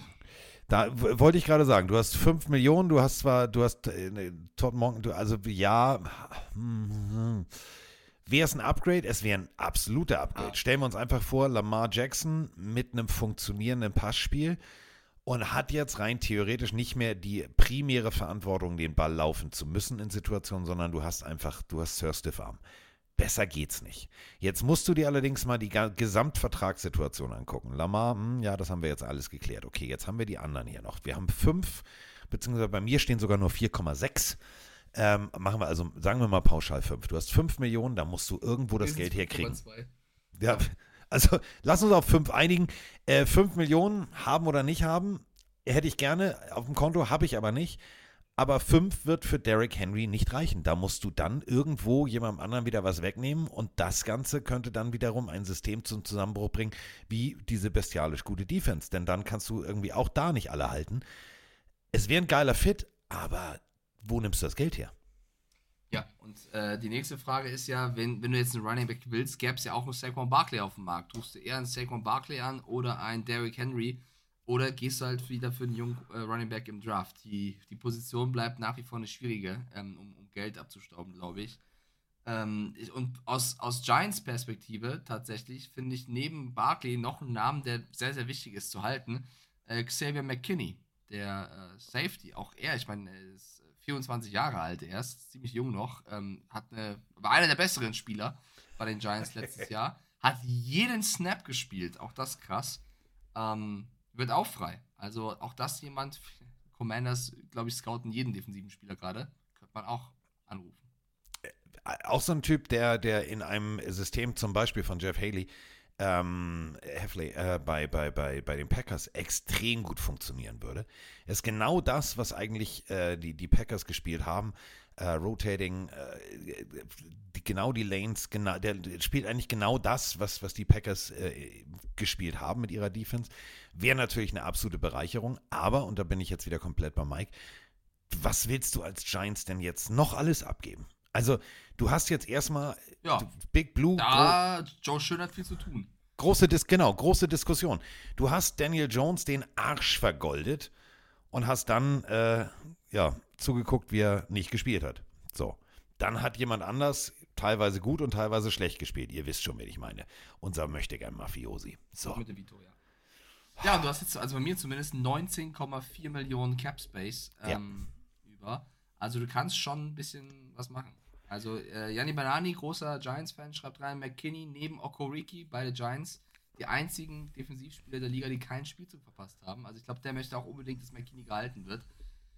Wird nicht so einfach. Also ich kann nur aus Patriots, äh, aus Patriots Perspektive, du hast 69 Millionen Ruf doch mal an. Entschuldigung, ja? Nee, ruf doch einfach mal an bei Achso, ihm. Als ja. Patriots. Nee, ich, ich, ja, ich glaube, als Pa- also Quarterback mal ausgeklammert. Und unser Head Coach ist ja, kommt auch aus der Defensive, war ja Linebackers Coach. Ich würde zwei Sachen wünsche ich mir für die Patriots. Ich würde A, unbedingt Kyle Dagger verlängern wollen. Bitte den halten. Das ist eines der Gesichter der Franchise geworden für mich. Kyle Dagger behalten. So. Muss Geld bezahlen. Nächste ist für mich, ich würde tatsächlich schon vor dem Draft, wir haben ja gerade darüber gesprochen, was kann man vom Draft machen mit dem Geld. Aus Patriots Perspektive, ich würde vor dem Draft bereits einen der Receiver holen, die in die Free Agency gehen. Ich glaube, du brauchst einen Receiver. Es ist eines der größten Probleme der letzten Jahre. Du hast da keine Konstanz. Hol einen, den du bezahlen kannst. Du kannst natürlich trotzdem noch was draften, aber du hast auch nicht 10 Millionen Draft-Picks. Ich würde bei den ganzen, wir haben gerade schon ein paar genannt, Mike Evans und Co., bei den ganzen Namen würde ich für einen gehen. Und ich nenne jetzt auch einen direkt, habe ich vor ein paar Wochen schon mal getan. Ich finde, ein geiler Fit wäre Michael Pittman von den Colts. Michael Pittman zu den Patriots, der wird nicht das Geld kosten wie Mike Evans, den musst du auch erstmal aus Tampa Bay rausbekommen. Ich glaube, Pittman, wenn du da ordentlich zahlst, ähm, ich habe den live in Frankfurt gesehen, hat mich überzeugt. Pittman hätte ich gerne in New England. Ja. Ge- der geiler Fit. Geil, brauchen wir nur noch einen Quarterback. Also, aber wie gesagt, auch hier haben wir äh, knapp 66, 64, 62. Machen wir einen Querschnitt, sagen wir 63,2 Millionen hast du noch übrig aus Patriots Sicht. Da kannst du natürlich ein bisschen was kaufen. Und wie du gerade sagst, Michael Pittman, extrem zuverlässig, extrem gute Hände. Geiler, souveräner Route Runner, muss man ganz ehrlich sagen. Das wäre wär eine absolute Ja. Bereicherung. Und dann kannst du halt, dann kannst du halt Bälle auch in die richtige Richtung werfen. Ja, ich finde ich find's heute, er ist nicht der krasseste Route Runner, ich finde seine, seine Hände eher gut. Ich glaube aber, jetzt ein Gegenargument gegen, gegen meinen Wunsch, Michael Pittman zu holen, ähm, er ist vielleicht nicht der klassische Nummer 1 Receiver, weil er vielleicht nicht den nötigen Speed hat, auch für die ganz tiefen Bälle. Er wäre eher so eine gute Ergänzung. Und das ist jetzt das Gegenargument, warum eine gute Ergänzung holen, wenn du erstmal wen holen musst, der vorangeht, ne? Kann man auch so argumentieren. Also Pittman habe ich deswegen genannt, weil ich glaube, er wäre nicht ganz so teuer wie die ganzen anderen Free Agent Namen, wie ein Mike Evans, wie ein T. Higgins. Ähm, ich glaube, die würden wahrscheinlich mehr Geld verlangen als, als jetzt Pittman, aber Aber ich, ich habe ja 63. Dann, dann lass uns doch nochmal bei Calvin Ridley anrufen. Den stellen wir auf die andere Seite bei Ja, Patriots. aber da habe ich wieder so bei Kevin Ridley die ganze Nummer Sperre damals, da habe ich schon wieder Angst, dass es wieder so ein Okay. Juju-Einkauf wird, der irgendwie TikToks hochlädt und irgendwann, weiß ich, wieder zu schnell mit einer roten Ampel fährt. Da habe ich echt Angst. Ja, aber du weißt ja, du, du weißt ja, in, in New England wird das Telefon weggenommen. Also das ist immer noch Philosophie, glaube ich. Das, das behalten die auch bei. Der darf da nicht tanzen, der darf nicht TikToken. Ähm, wenn wir jetzt wirklich, ich spinne jetzt einfach echt mal rum. Ähm, das wäre so für mich wirklich Patriots wie der Phönix aus der Asche. Justin Fields kommt als Quarterback. Michael Pittman und ein richtig guter Receiver in der Draft an drei. Würde ich nehmen. Oh, ich nehmen. alter Falter. Weil an drei kannst du ja wirklich, was kannst du, äh, an drei, du hast so viele Möglichkeiten. Du kannst, wie Mike vorhin schon sagte, zwei Picks nach unten gehen. Oder du gehst einfach komplett und sagst, ja, wieso? Ich habe ja hier äh, zwei, drei richtig geile Receiver in der Draft, die könnte ich mir jetzt ja einfach mal ziehen. Und dann gucke ich mir die an und dann sage ich einfach, okay, wen habe ich denn hier? So, und wenn ich da vielleicht den besten Receiver der letzten Jahre im College finde und sage, yep, also guck mal, der war ja jetzt gar nicht so schlecht. Und er hat ja gut funktioniert, egal ob jetzt aus Washington. Da gibt's, es gibt so viele Receiver, die tatsächlich meiner Meinung nach extrem gut passen. Ähm, warum nicht? Warum, also, wenn du Marvin Harrison kriegst, ho, ho, ho, ho, ho. Und dann zum Beispiel mit Harrison Pittman, Wahnsinn. Ja. mit dem Pittman, ja, überleg mal, die ersten zwei gehen komplett steil auf Quarterback. Da Ding, da Ding. Dann ist der erste Anruf, den du machst, ist, ist, ist Marvin Harrison. Wenn du noch ein bisschen runterrutscht, vielleicht du tauscht an fünf, weil jemand anders auch noch einen Quarterback haben will, ja, dann nimmst du halt äh, und an vier, weil du dann einen Pick nach, weiter nach hinten bist und der vor dir sagt, oh, dann nehmen wir jetzt Harrison. Dann nimmst du halt so Malik geil. Nevers oder so. Also es gibt da so so geil. viele. Man merkt so, dass Offseason ist, weil wir einfach 10.000 Gedankenspiele durchgehen. Aber es ist halt die Phase und das macht ja auch Spaß, sich mögliche Szenarien vorzustellen, äh, was alles passieren kann. Gefällt mir alles, was du sagst. Ich, werf, ich möchte mal sagen, Chat und Pelenarius da draußen und Carsten, Odell Beckham Jr. ist auch Free Agent. Uh, ja, vielleicht noch so für ein Jahr zum Anlernen von, von, von Harrison oder so. Oder du machst es ganz anders und sagst als Patriots, pass mal auf, wir haben ja jetzt hier den Justin und Justin. So, und äh, Justin Fields ist jetzt sein Quarterback. So, dann holst du dir irgendwie ein, zwei, drei schöne Free Agent Spieler, machst die O-Line ein bisschen besser und hier und so. Und dann, jetzt kommt's, Freunde. Ich spinne jetzt nur mal rum. Du gibst deinen dritten, dritten Pick, den dritten Pick, den dritten Pick, also den dritten Pick, gibst du ab. Und du rutscht vielleicht runter so an 8, 9. Und holst dir dann Brock Bowers. Wenn ihr jetzt sagt, wer ist Brock Bowers? Tight von Georgia. Guckt euch mal bitte das Highlight-Tape bei YouTube von Brock Bowers an. Das ist für mich so George Kittle 2.0. Der Typ hat richtig Bock, Leuten auf die Fresse zu hauen. Also im Blocking, aber auch begnadete Hände. Und das ist für mich so ein Offensiv-Playmaker. Und wir springen mal zurück. Was war bei den Patriots noch extrem gut? Ah, auf der einen Seite Hernandez, auf der anderen Seite Gronkowski. Du hast mit drei, drei ist eigentlich der geilste Pick, weil du kannst, du, du kannst runter oder du kannst da oben bleiben. Also ist schon geil. Ja, also mir gefällt der Gedanke, also ich wenn ich mir einen Quarterback aussuchen dürfte, wäre es wahrscheinlich Jaden Daniels. Ich bin LSU-Fan, ich mag Jaden Daniels so. Wenn du dich davon trennst, einen Quarterback zu holen, Mac Jones abgibst, ähm, wen aus der Free Agency holst, ich erwähne jetzt bitte nicht den Namen Gardner Minshew, aber wenn du irgendwen holst, ich wusste, dass das passiert. Egal wen, egal wen, ob du für Fields gehst, ob du für Wilson gehst, du holst wen. Und kannst den dritten Pick dafür nutzen, Marvin Harrison Jr. zu holen. Der Junge, der hat bei Ohio State so abgerissen, das wäre wirklich äh, krass, krass. Also, es sind viele versch- verschiedene Szen- Szenarien. Beispiel: Patriots nehmen Geld in die Hand, holen Kirk Cousins, holen im Draft Marvin Harrison, holen dann auch eine Free Agency, aber die haben ja das Geld, irgendwen nebendran, ein Pitman, ein wen auch immer. Das wäre schon ein krasses Upgrade von der Offense im Vergleich zum Jahr zuvor. So, das ist auf jeden Fall ein Fakt. Äh, Julius schreibt gerade rein, schöner Gedanke von Carsten bezüglich Fields, wird aber nicht passieren, wenn man sich den Auftritt von Fields bei den. Brown Brothers anhört. Da muss ich kurz intervenieren, Julius. Also Justin Fields war bei dem Podcast von, von Amon Ra und EQ und hat dort gesagt, dass sein Plan es wäre, zu bleiben. Das ist ja sehr schön. Aber wenn die Franchise jetzt sagt, wir wollen dich trotzdem abgeben Tür. und wir holen einen neuen Quarterback, dann ist egal, was er im Podcast erzählt. Also der Gedanke bleibt ja trotzdem.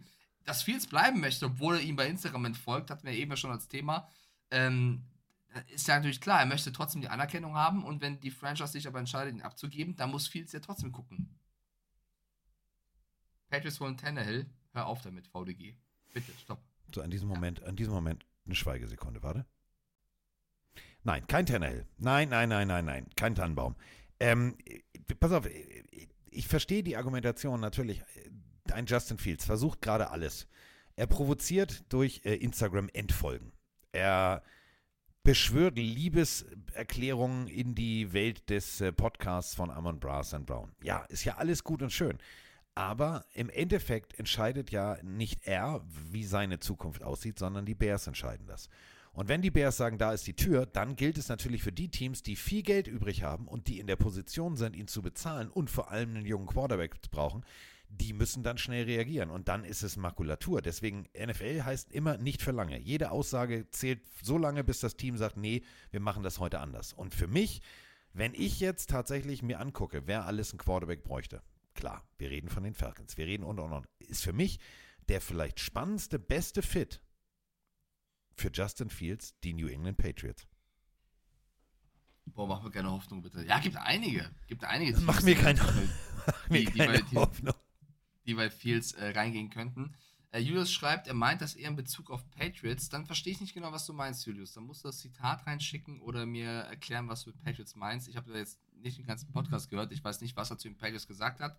Sollte er gesagt haben, er sieht darin keinen guten Fit für sich, kann ich dir sagen, wenn die Bears sagen, wir geben nicht ab und wenn die Patriots ein gutes Angebot machen, finanziell wie für die Bears, dann fliegt ihm die Aussage vielleicht um die Ohren, weil es dann vielleicht immer noch in seiner Situation der beste Fit ist. Weißt du, also wenn du jetzt darüber sprichst, was für dich am besten wäre, kannst du dich vergaloppieren. Aber ich weiß, wie gesagt, nicht, was er gesagt hat, Julius. Da musst du mich kurz abholen, was du genau meinst. So kann ich das nicht ganz verstehen.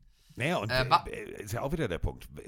Wenn er das so gesagt hat, klar, das, was letztes Jahr an Offensive gespielt wurde, war, wäre vielleicht für ihn auch von seiner Spielweise nicht der beste Fit. Aber, und das ist wieder der Punkt, keiner weiß, wie die Patriots am Ende September auflaufen. Was für eine Offense werden sie spielen und, und, und, und. Das ist ja alles genau der Punkt. Und da kannst du dann, und da sind wir wieder bei einem großen deutschen Filmtitel, was nicht passt, wird passend gemacht. Also das wird dann schon passen, wenn die sich für einen Justin Fields entscheiden. Ah ja, okay, er meint, er meint, äh, dass er im Podcast positiv über die Falcons gesprochen hätte. Ja, das habe ich gehört, Julius. Wir haben auch schon über die Falcons gesprochen. Ich weiß nicht, wann du jetzt hier eingeschaltet hast. Äh, Das wäre natürlich eine Möglichkeit. Aber folgendes Szenario: Die Falcons entscheiden sich anders oder geben nicht das passende Angebot ab, sondern nur die Patriots. Das zerstört ja trotzdem nicht Carstens Gedanke von Fields und den Patriots. Weißt du, ist ja trotzdem möglich. Er hat ja nichts gegen die Patriots gesagt. Aber ihr merkt schon, wir sind jetzt sehr viel am, am Überlegen. Ähm, ja, wir müssen, wir müssen auch hier abwarten. Aber ich glaube, sämtliche Teams hätten Bock auf Justin Fields. Ja, ich hätte vor allem, also da, da hätte ich Bock drauf. Justin Fields bei den Patriots. Alter Fall, das wäre das eine geile Division. Du hättest Tua, du hättest äh, Josh Allen, du hättest Fields. Oh, ho, ho, ho, ho, ho. So, ähm, dann gibt es noch äh, eine Neuigkeit, über die ich kurz mit dir sprechen möchte. Ähm, Greg Roman ist ja jetzt der neue Chargers Offensivkoordinator. Greg Roman ähm, hat folgenden Satz gesagt in einem Interview: Ja, wir werden den Ball laufen. Äh, was? Äh, okay, äh, du hast Justin Herbert und deine erste Aussage ist, wir werden den Ball laufen. Okay, Ja, finde ich gut. Weißt du warum? Weil, also erstmal hat, erstmal hat Harbaugh äh, ja Herbert schon auf den Thron gepackt. Das heißt, den hast du abgeholt. Ich finde, Roman und Harbaugh machen das sehr, sehr clever.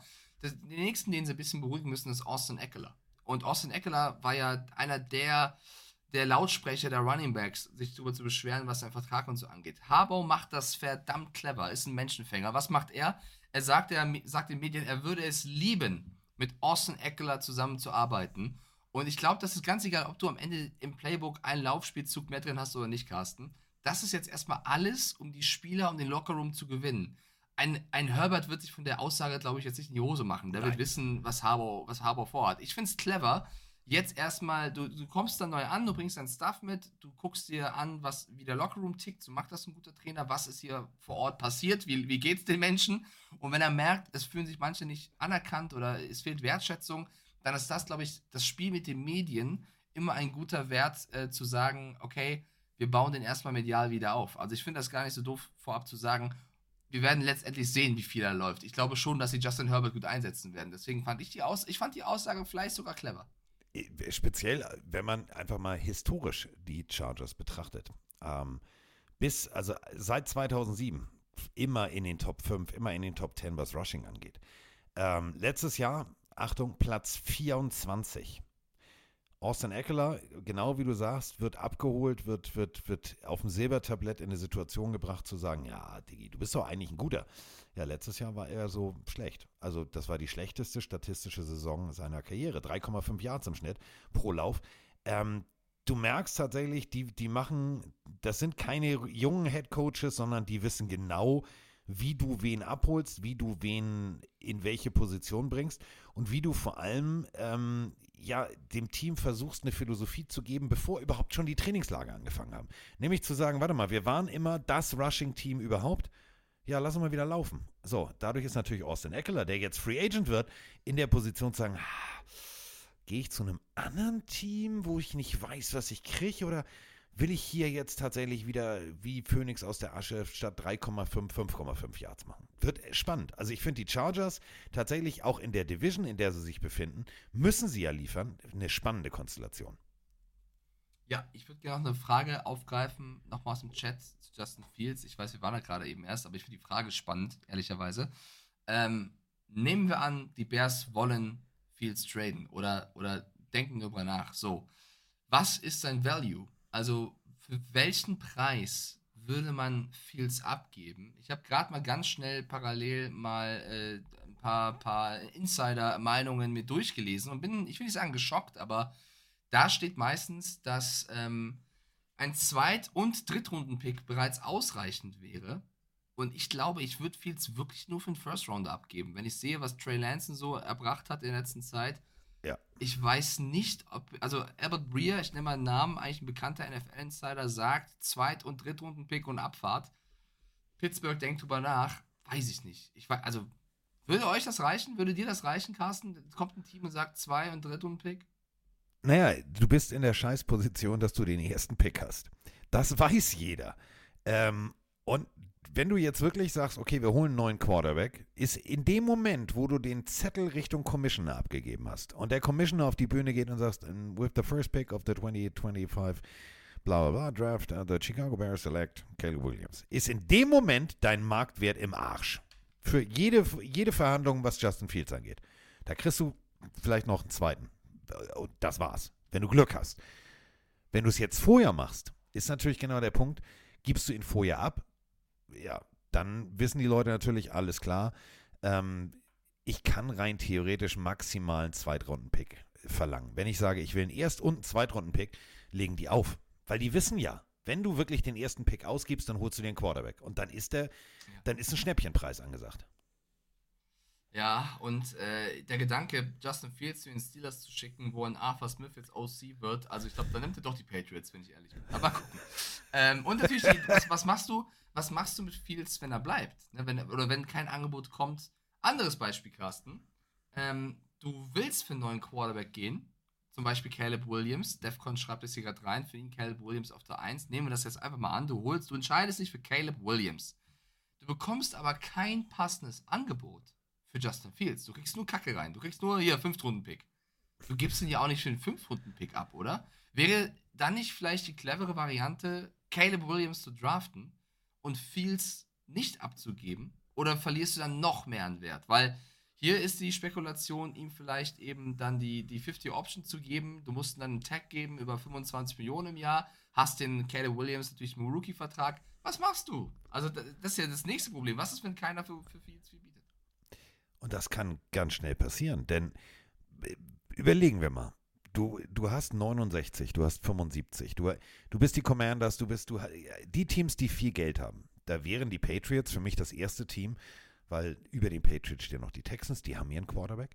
Ähm, da gibt es nicht so viele Teams, die in völligem Verzweiflungsmodus jetzt auf der Suche nach einem Quarterback sind und die dafür Haus und Hof hergeben. Du hast den ersten Pick okay, wenn du jetzt in der Position bist zu sagen, okay, will den Pick jemand haben, wird schon schwierig. Weil die Teams, die einen Quarterback brauchen, die sind auch dahinter direkt an zwei und so weiter und so fort. Ich glaube nicht, dass du einen Justin Fields für einen Erstrunden-Pick und noch einen Erstrunden-Pick und vielleicht sogar noch einen Dritt- oder Viertrunden-Pick los wirst. Ich glaube wirklich, wenn du die Bears bist, dann solltest du froh sein, wenn, ich will nicht sagen, überhaupt jemand anruft, aber jemand anruft mit einem adäquaten Angebot, was dir kein Loch in die Tasche brennt. Ähm, nur weil gerade reingeschrieben wird, Rookie Deal kostet natürlich auch, das stimmt. Also du wirst das schon mit, also der First Pick wird schon die in Total Value bestimmt die 40 Millionen knacken. Die Frage ist halt, was dann im ersten Jahr fällig wird. Ähm, aber ja, da, da wirst du ein paar Millionen zahlen für. Trotzdem, alles Gedankenspiele, ihr merkt es schon. Aber das ist auch so unfassbar geil. Also die NFL-GMs, die haben jetzt die anstrengendste Zeit, den Kader auszurichten. Ähm, ich, ja, ich glaube, noch schwieriger ist es aber, wenn du jetzt einen negativen Cap Space hast. Also die Saints. Die Saints, brauch, 80. die Saints brauchen nicht, nicht mal drüber nachzudenken. Ja, da musst du erstmal. Und sind wir ehrlich, so ein geiles Team haben sie gerade nicht. Also das, das tut mir mit am meisten leid. Ähm, auf jeden Fall. Ja, äh, dann gibt es noch eine Nachricht, äh, die wir besprechen müssen. Ähm, Matt Ariza. Matt Ariza war bei San Diego State ein großartiger Panther, der wirklich, äh, also mit dem Fuß den Ball so geil bewegen konnte. Und ähm, der junge Mann wurde von einer Dame der Vergewaltigung bezichtigt. Daraufhin brach seine NFL-Karriere zusammen, bevor sie überhaupt gestartet war. Ähm, die Bills hatten sich für ihn entschieden, haben aber gesagt, nee, das war's. Äh, klär du erstmal bitte die Situation mit Jane Doe. Also Name der Dame war nicht bekannt oder wurde nicht bekannt gegeben. Und jetzt äh, ist es soweit, ähm, freigesprochen. du kannst gehen, ähm, kam raus, dass es eine unhaltbare Behauptung war. Und das bedeutet, äh, er hat jetzt schon einen neuen Arbeitgeber, nämlich die Kansas City Chiefs. Die haben gesagt, warte mal, bester Panther, wo gab, komm mal, komm mal ran auf den Meter hier. Ja, Tyree Gillespie ist ein Safety und Matt Ariza als Panther bei den Chiefs. Also die Chiefs fangen schon an, für die neue Saison zu planen. Äh, Finde ich auch geil. Noch gerade eben gefeiert und jetzt schon die ersten Spieler. Aber ja, dass er als Panther sehr talentiert ist oder war, hat man ja gesehen. Also äh, die Chiefs, glaube ich, als aus sportlicher Perspektive ein guter Move und er muss jetzt die Karriere quasi neu starten. Ja, also ähm, Matt Eine Sache habe ich auch noch. Matt Riser, werde ich nie vergessen, warte mal, wir haben ein, ein äh, College-Spiel kommentiert, dann gab es äh, Highlights und äh, San Diego State war jetzt nicht unbedingt so die beste Offense, die rumlief. Das heißt, der Panther war relativ oft auf dem Feld und ähm, die Position des Netman spielte Highlights von, diesem, äh, von dieser Partie ein. Und der Witz war, der Typ hat so geil gepantet, das Ding hatte eine Hangtime, wo ich gedacht habe, Alter, wie, wie schafft der das? Und die kamen immer an der ein- oder zwei Yard Linie runter und wurden souverän von seinen Mitspielern äh, gedownt. Der Typ hat einfach mal Zielwasser und vor allem, der, der hat so unterschiedliche Varianten. Knuckleball, du siehst das halt auch, wie er den Ball fallen lässt. Also der macht das richtig gut.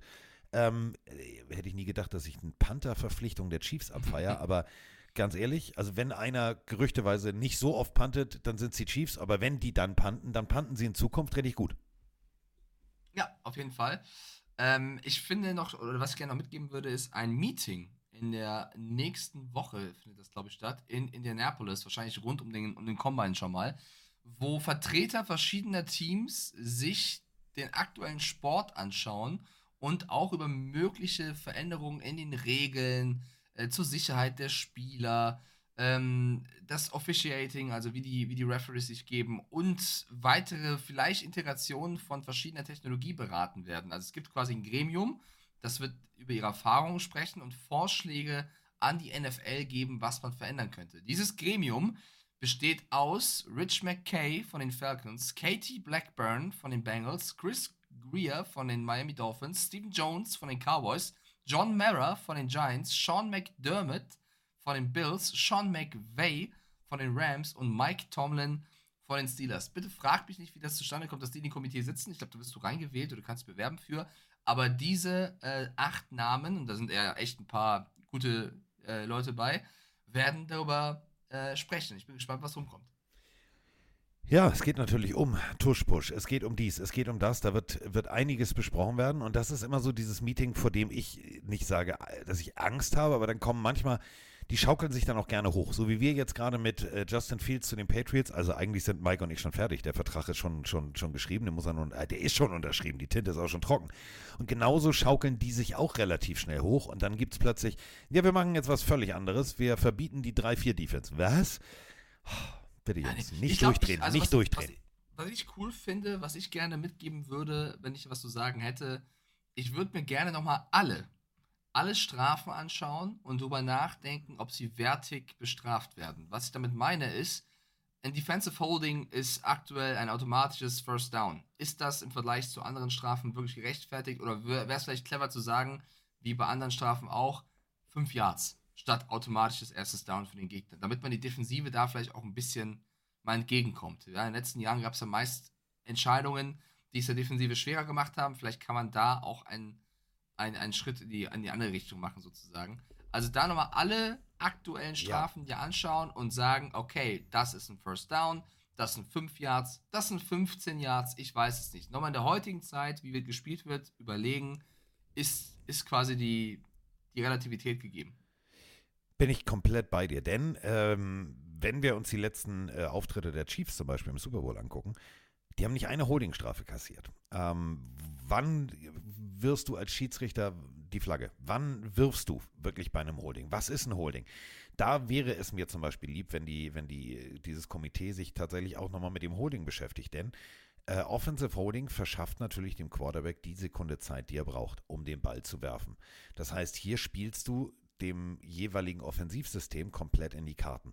Da würde ich zum Beispiel mir dieses Komitee an, mit einer großen Lupe nochmal wünschen, dass sie sagen, okay, pass auf, geben wir vielleicht für ein Offensive Holding sogar, sogar einfach mal 10 Yards? Oder ist es wie zum Beispiel, werten wir das Holding, wie ein Intentional Grounding zum Beispiel, weil, wissen wir selber, Dritter und Zehn, der Typ hält, der Typ wirft 11 Yards weit, der Quarterback, Das heißt, der Drive bleibt am Leben. Aber wenn du jetzt gehalten bist und den Sack dadurch verhinderst und das Holding nicht gegeben wird, ver verändert das ja oder verfälscht das ja komplett den, den, den Spielverlauf. Deswegen da bin ich komplett bei Mike. Dieses äh, Defensive Holding ist ein Automatic First Down, verstehe ich dann im Verhältnis nicht, wenn du dann das Holding an der Line nicht rigoros verfolgst. Also da muss äh, vielleicht nochmal die ein oder andere Stellschraube gedreht werden, damit das Ganze dann auch vernünftig funktioniert.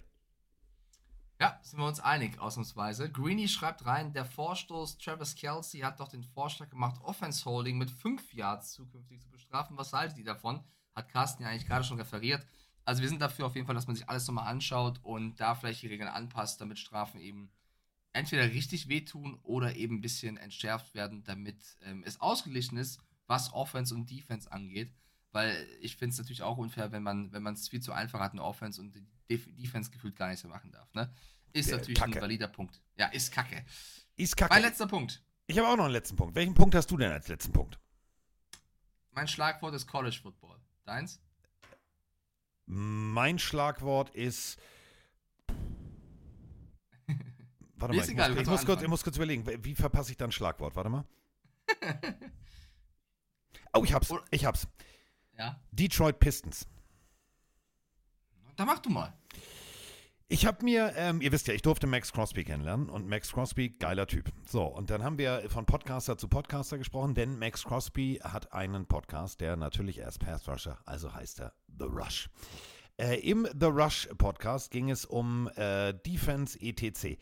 Wenn ihr ähm, etwas zu jung dafür seid und vielleicht nicht wisst, was jetzt, wenn ich sage Bad Boys Incorporated und Pistons, also Basketball, Detroit Basketball, äh, mit der Michael Jordan Rule zu tun hat, dann guckt euch einfach mal bei YouTube an Best of Bad Boys Detroit Pistons. Die haben im Rahmen der Regeln vielleicht die aggressivste Defense gespielt, die du im Basketball spielen kannst. Und äh, der neue Head Coach der Raiders hat äh, einfach mal in diesem Podcast, und äh, da hat Max Crosby äh, wahrscheinlich ohne Hände den Tisch hochgehoben und hat gesagt, ja, jetzt können wir endlich.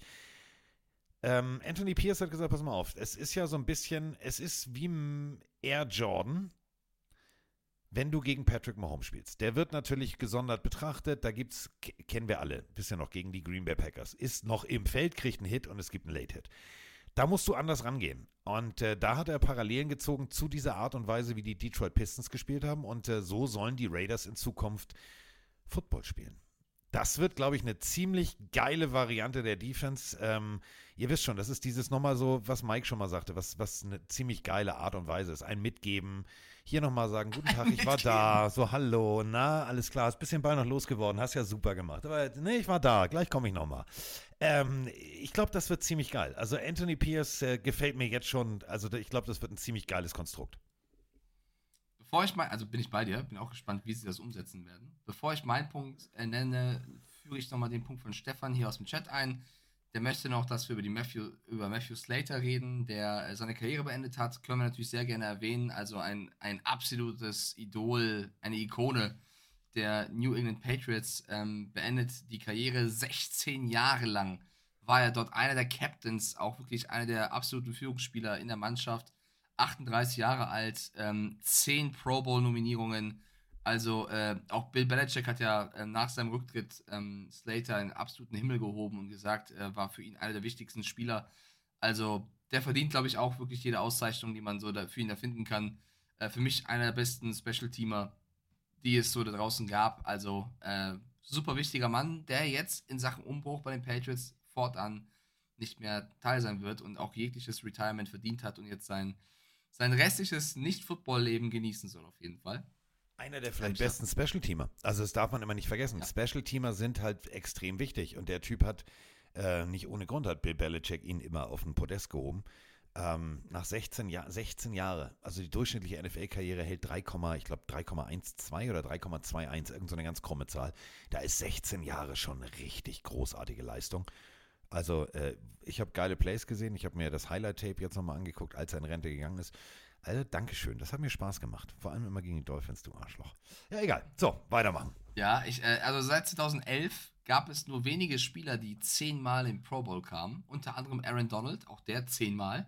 Und einer, der es noch häufiger geschafft hat, ich glaube elfmal war es sogar Trent Williams von den Niners. Aber ansonsten gibt es nicht so viele Spieler, genauso oft äh, im Super Bowl, äh, im Super Bowl, äh, das wahrscheinlich auch, im, im Pro Bowl nominiert waren wie Matthew Slater. Mein Punkt war College Football, das Spiel, was rauskommt, auf das wir uns alle freuen. Im ne? Mai. Achso, ah, oh.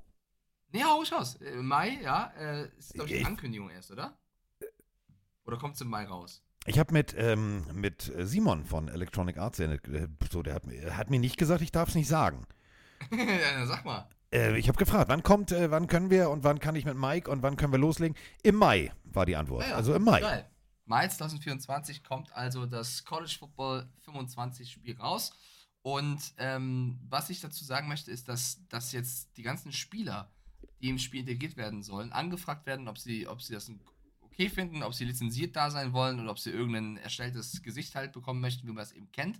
Und sollten sie mitmachen, kriegt jeder Spieler im Spiel 600 bis 800 Dollar. Also je nachdem, äh, wahrscheinlich die Reichweite des Spielers. Aber ich glaube, bei Madden hat Kasi mal erzählt, sind es an die 20.000. Äh, das ist schon krass, was du verdienen kannst. Bei dem Spiel 600 bis 800 Dollar. Aber ich bin ehrlich, als junger Mensch 600 oder 800 Dollar mehr ähm, ist schön. Naja, äh, du musst halt offiziell aufgrund dieser Nil-Situation anfragen. Ähm, wenn wir jetzt rechnen, ja, äh, Madden, das sind 32 Teams, mal 53 Spieler plus noch ein bisschen Practice Squad. Und jetzt hast du natürlich College. Da haben einige Teams 100 Leute im Kader. Jetzt überleg mal, wie groß die Auswahl an College von MAC bis hin Ja, zu ja, Pac-12, Big Ten, was es da alles gibt, natürlich auch rückwirkend. Und das ist eben wiederum der Punkt. Das, da- wenn du da jedem 20, dann bist du schon im Minus. Dann kannst du schon mal sagen, nee, Freunde, hoffentlich verkauft sich FIFA, weil sonst wir machen hier bei diesem Spiel machen wir gerade Minus. Äh, es, und sie kriegen das Spiel dazu noch, das muss man auch erwähnen. Stefan schreibt gerade rein, im Mai kommt die Ankündigung und es wird damit gerechnet, dass es im Juli erscheint. Wir warten einfach mal ab, es wird irgendwann rauskommen, wir werden uns darauf freuen und ich hoffe, sie werden dem Hype gerecht. Warte, das ich, ich wäre. guck, einfach mal nach jetzt hier, warte mal. Alter, ob's jetzt Mai oder. Ich kann in ein, zwei Monate länger auch warten. Hauptsache, es wird ein cooles Spiel, bin ich ehrlich. Okay, Kollegen, bla, bla. Schauen wir mal, was wird. Ah, ja, alles Was klar. wird? Ja, ja, ja, ja, ja, ja, ja, ja, ja, ja, jetzt steht's hier. okay, ich hätte die Klappe halten sollen. Ähm, nee, aber auch sonst schön hier im Harz. Bernie Buchfink ist noch nicht wieder da. Ähm, Paula äh, ist Gott sei Dank noch ein bisschen ruhig, also die muss noch nicht. Insofern alles gut, ich habe jetzt schön abgelenkt, hast gemerkt, ne? Mm, Kurve gekriegt. Wann Ja, geil. geht Äh, für dich eigentlich DTM wieder los? DTM ist der Auftakt in Oschers Leben, ist Ende April. Ich Ah, kann dann haben wir dir ja noch ein bisschen Zeit zusammen. Kann es dir auch genau sagen. Äh, startet am Wochenende des 27. Aprils. Oh, dann nee, haben wir ja noch nur- viel Zeit zusammen, Schatz. Ich bin, ich, ja, ich bin die nächste Zeit ein bisschen bei NHL wieder unterwegs, aber wir haben Zeit. Wir haben Zeit. Ah, schön, der Mann macht wieder Eishockey. Ja. Ja, so, haben wir alles äh, so, haben, ha, haben wir jetzt alles geklärt? Haben wir alles, wir haben alles, äh, eigentlich alles erzählt, oder nicht? Ich glaube, wir haben äh, alles erzählt. Ich bleibe mit den Anfangsworten sage, ich habe jetzt schon wieder Bock, dass es losgeht. Diese Offseason. Ich kann nicht sagen, was passieren wird. Ich bin mittlerweile erfahrener Offseason-Podcaster. Wir haben jetzt noch so ein, zwei Wochen, vielleicht drei, vier. Da kommen die ersten Meldungen von irgendwelchen Uzis im Kofferraum. Dann ist irgendwer wieder zu schnell gefahren, hat irgendwie jemand Stress mit seiner Ex-Freundin. Dann kommt wieder ein Gerücht zu einem Spieler. Dann hat irgendwer über irgendwen gelästert. Können wir alles machen? Ja, ich bin vorbereitet. Gehen wir rein. Aber ich freue mich wieder, wenn die Bälle fliegen. Also pass auf. Let's all sing Pop Goes the Weasel.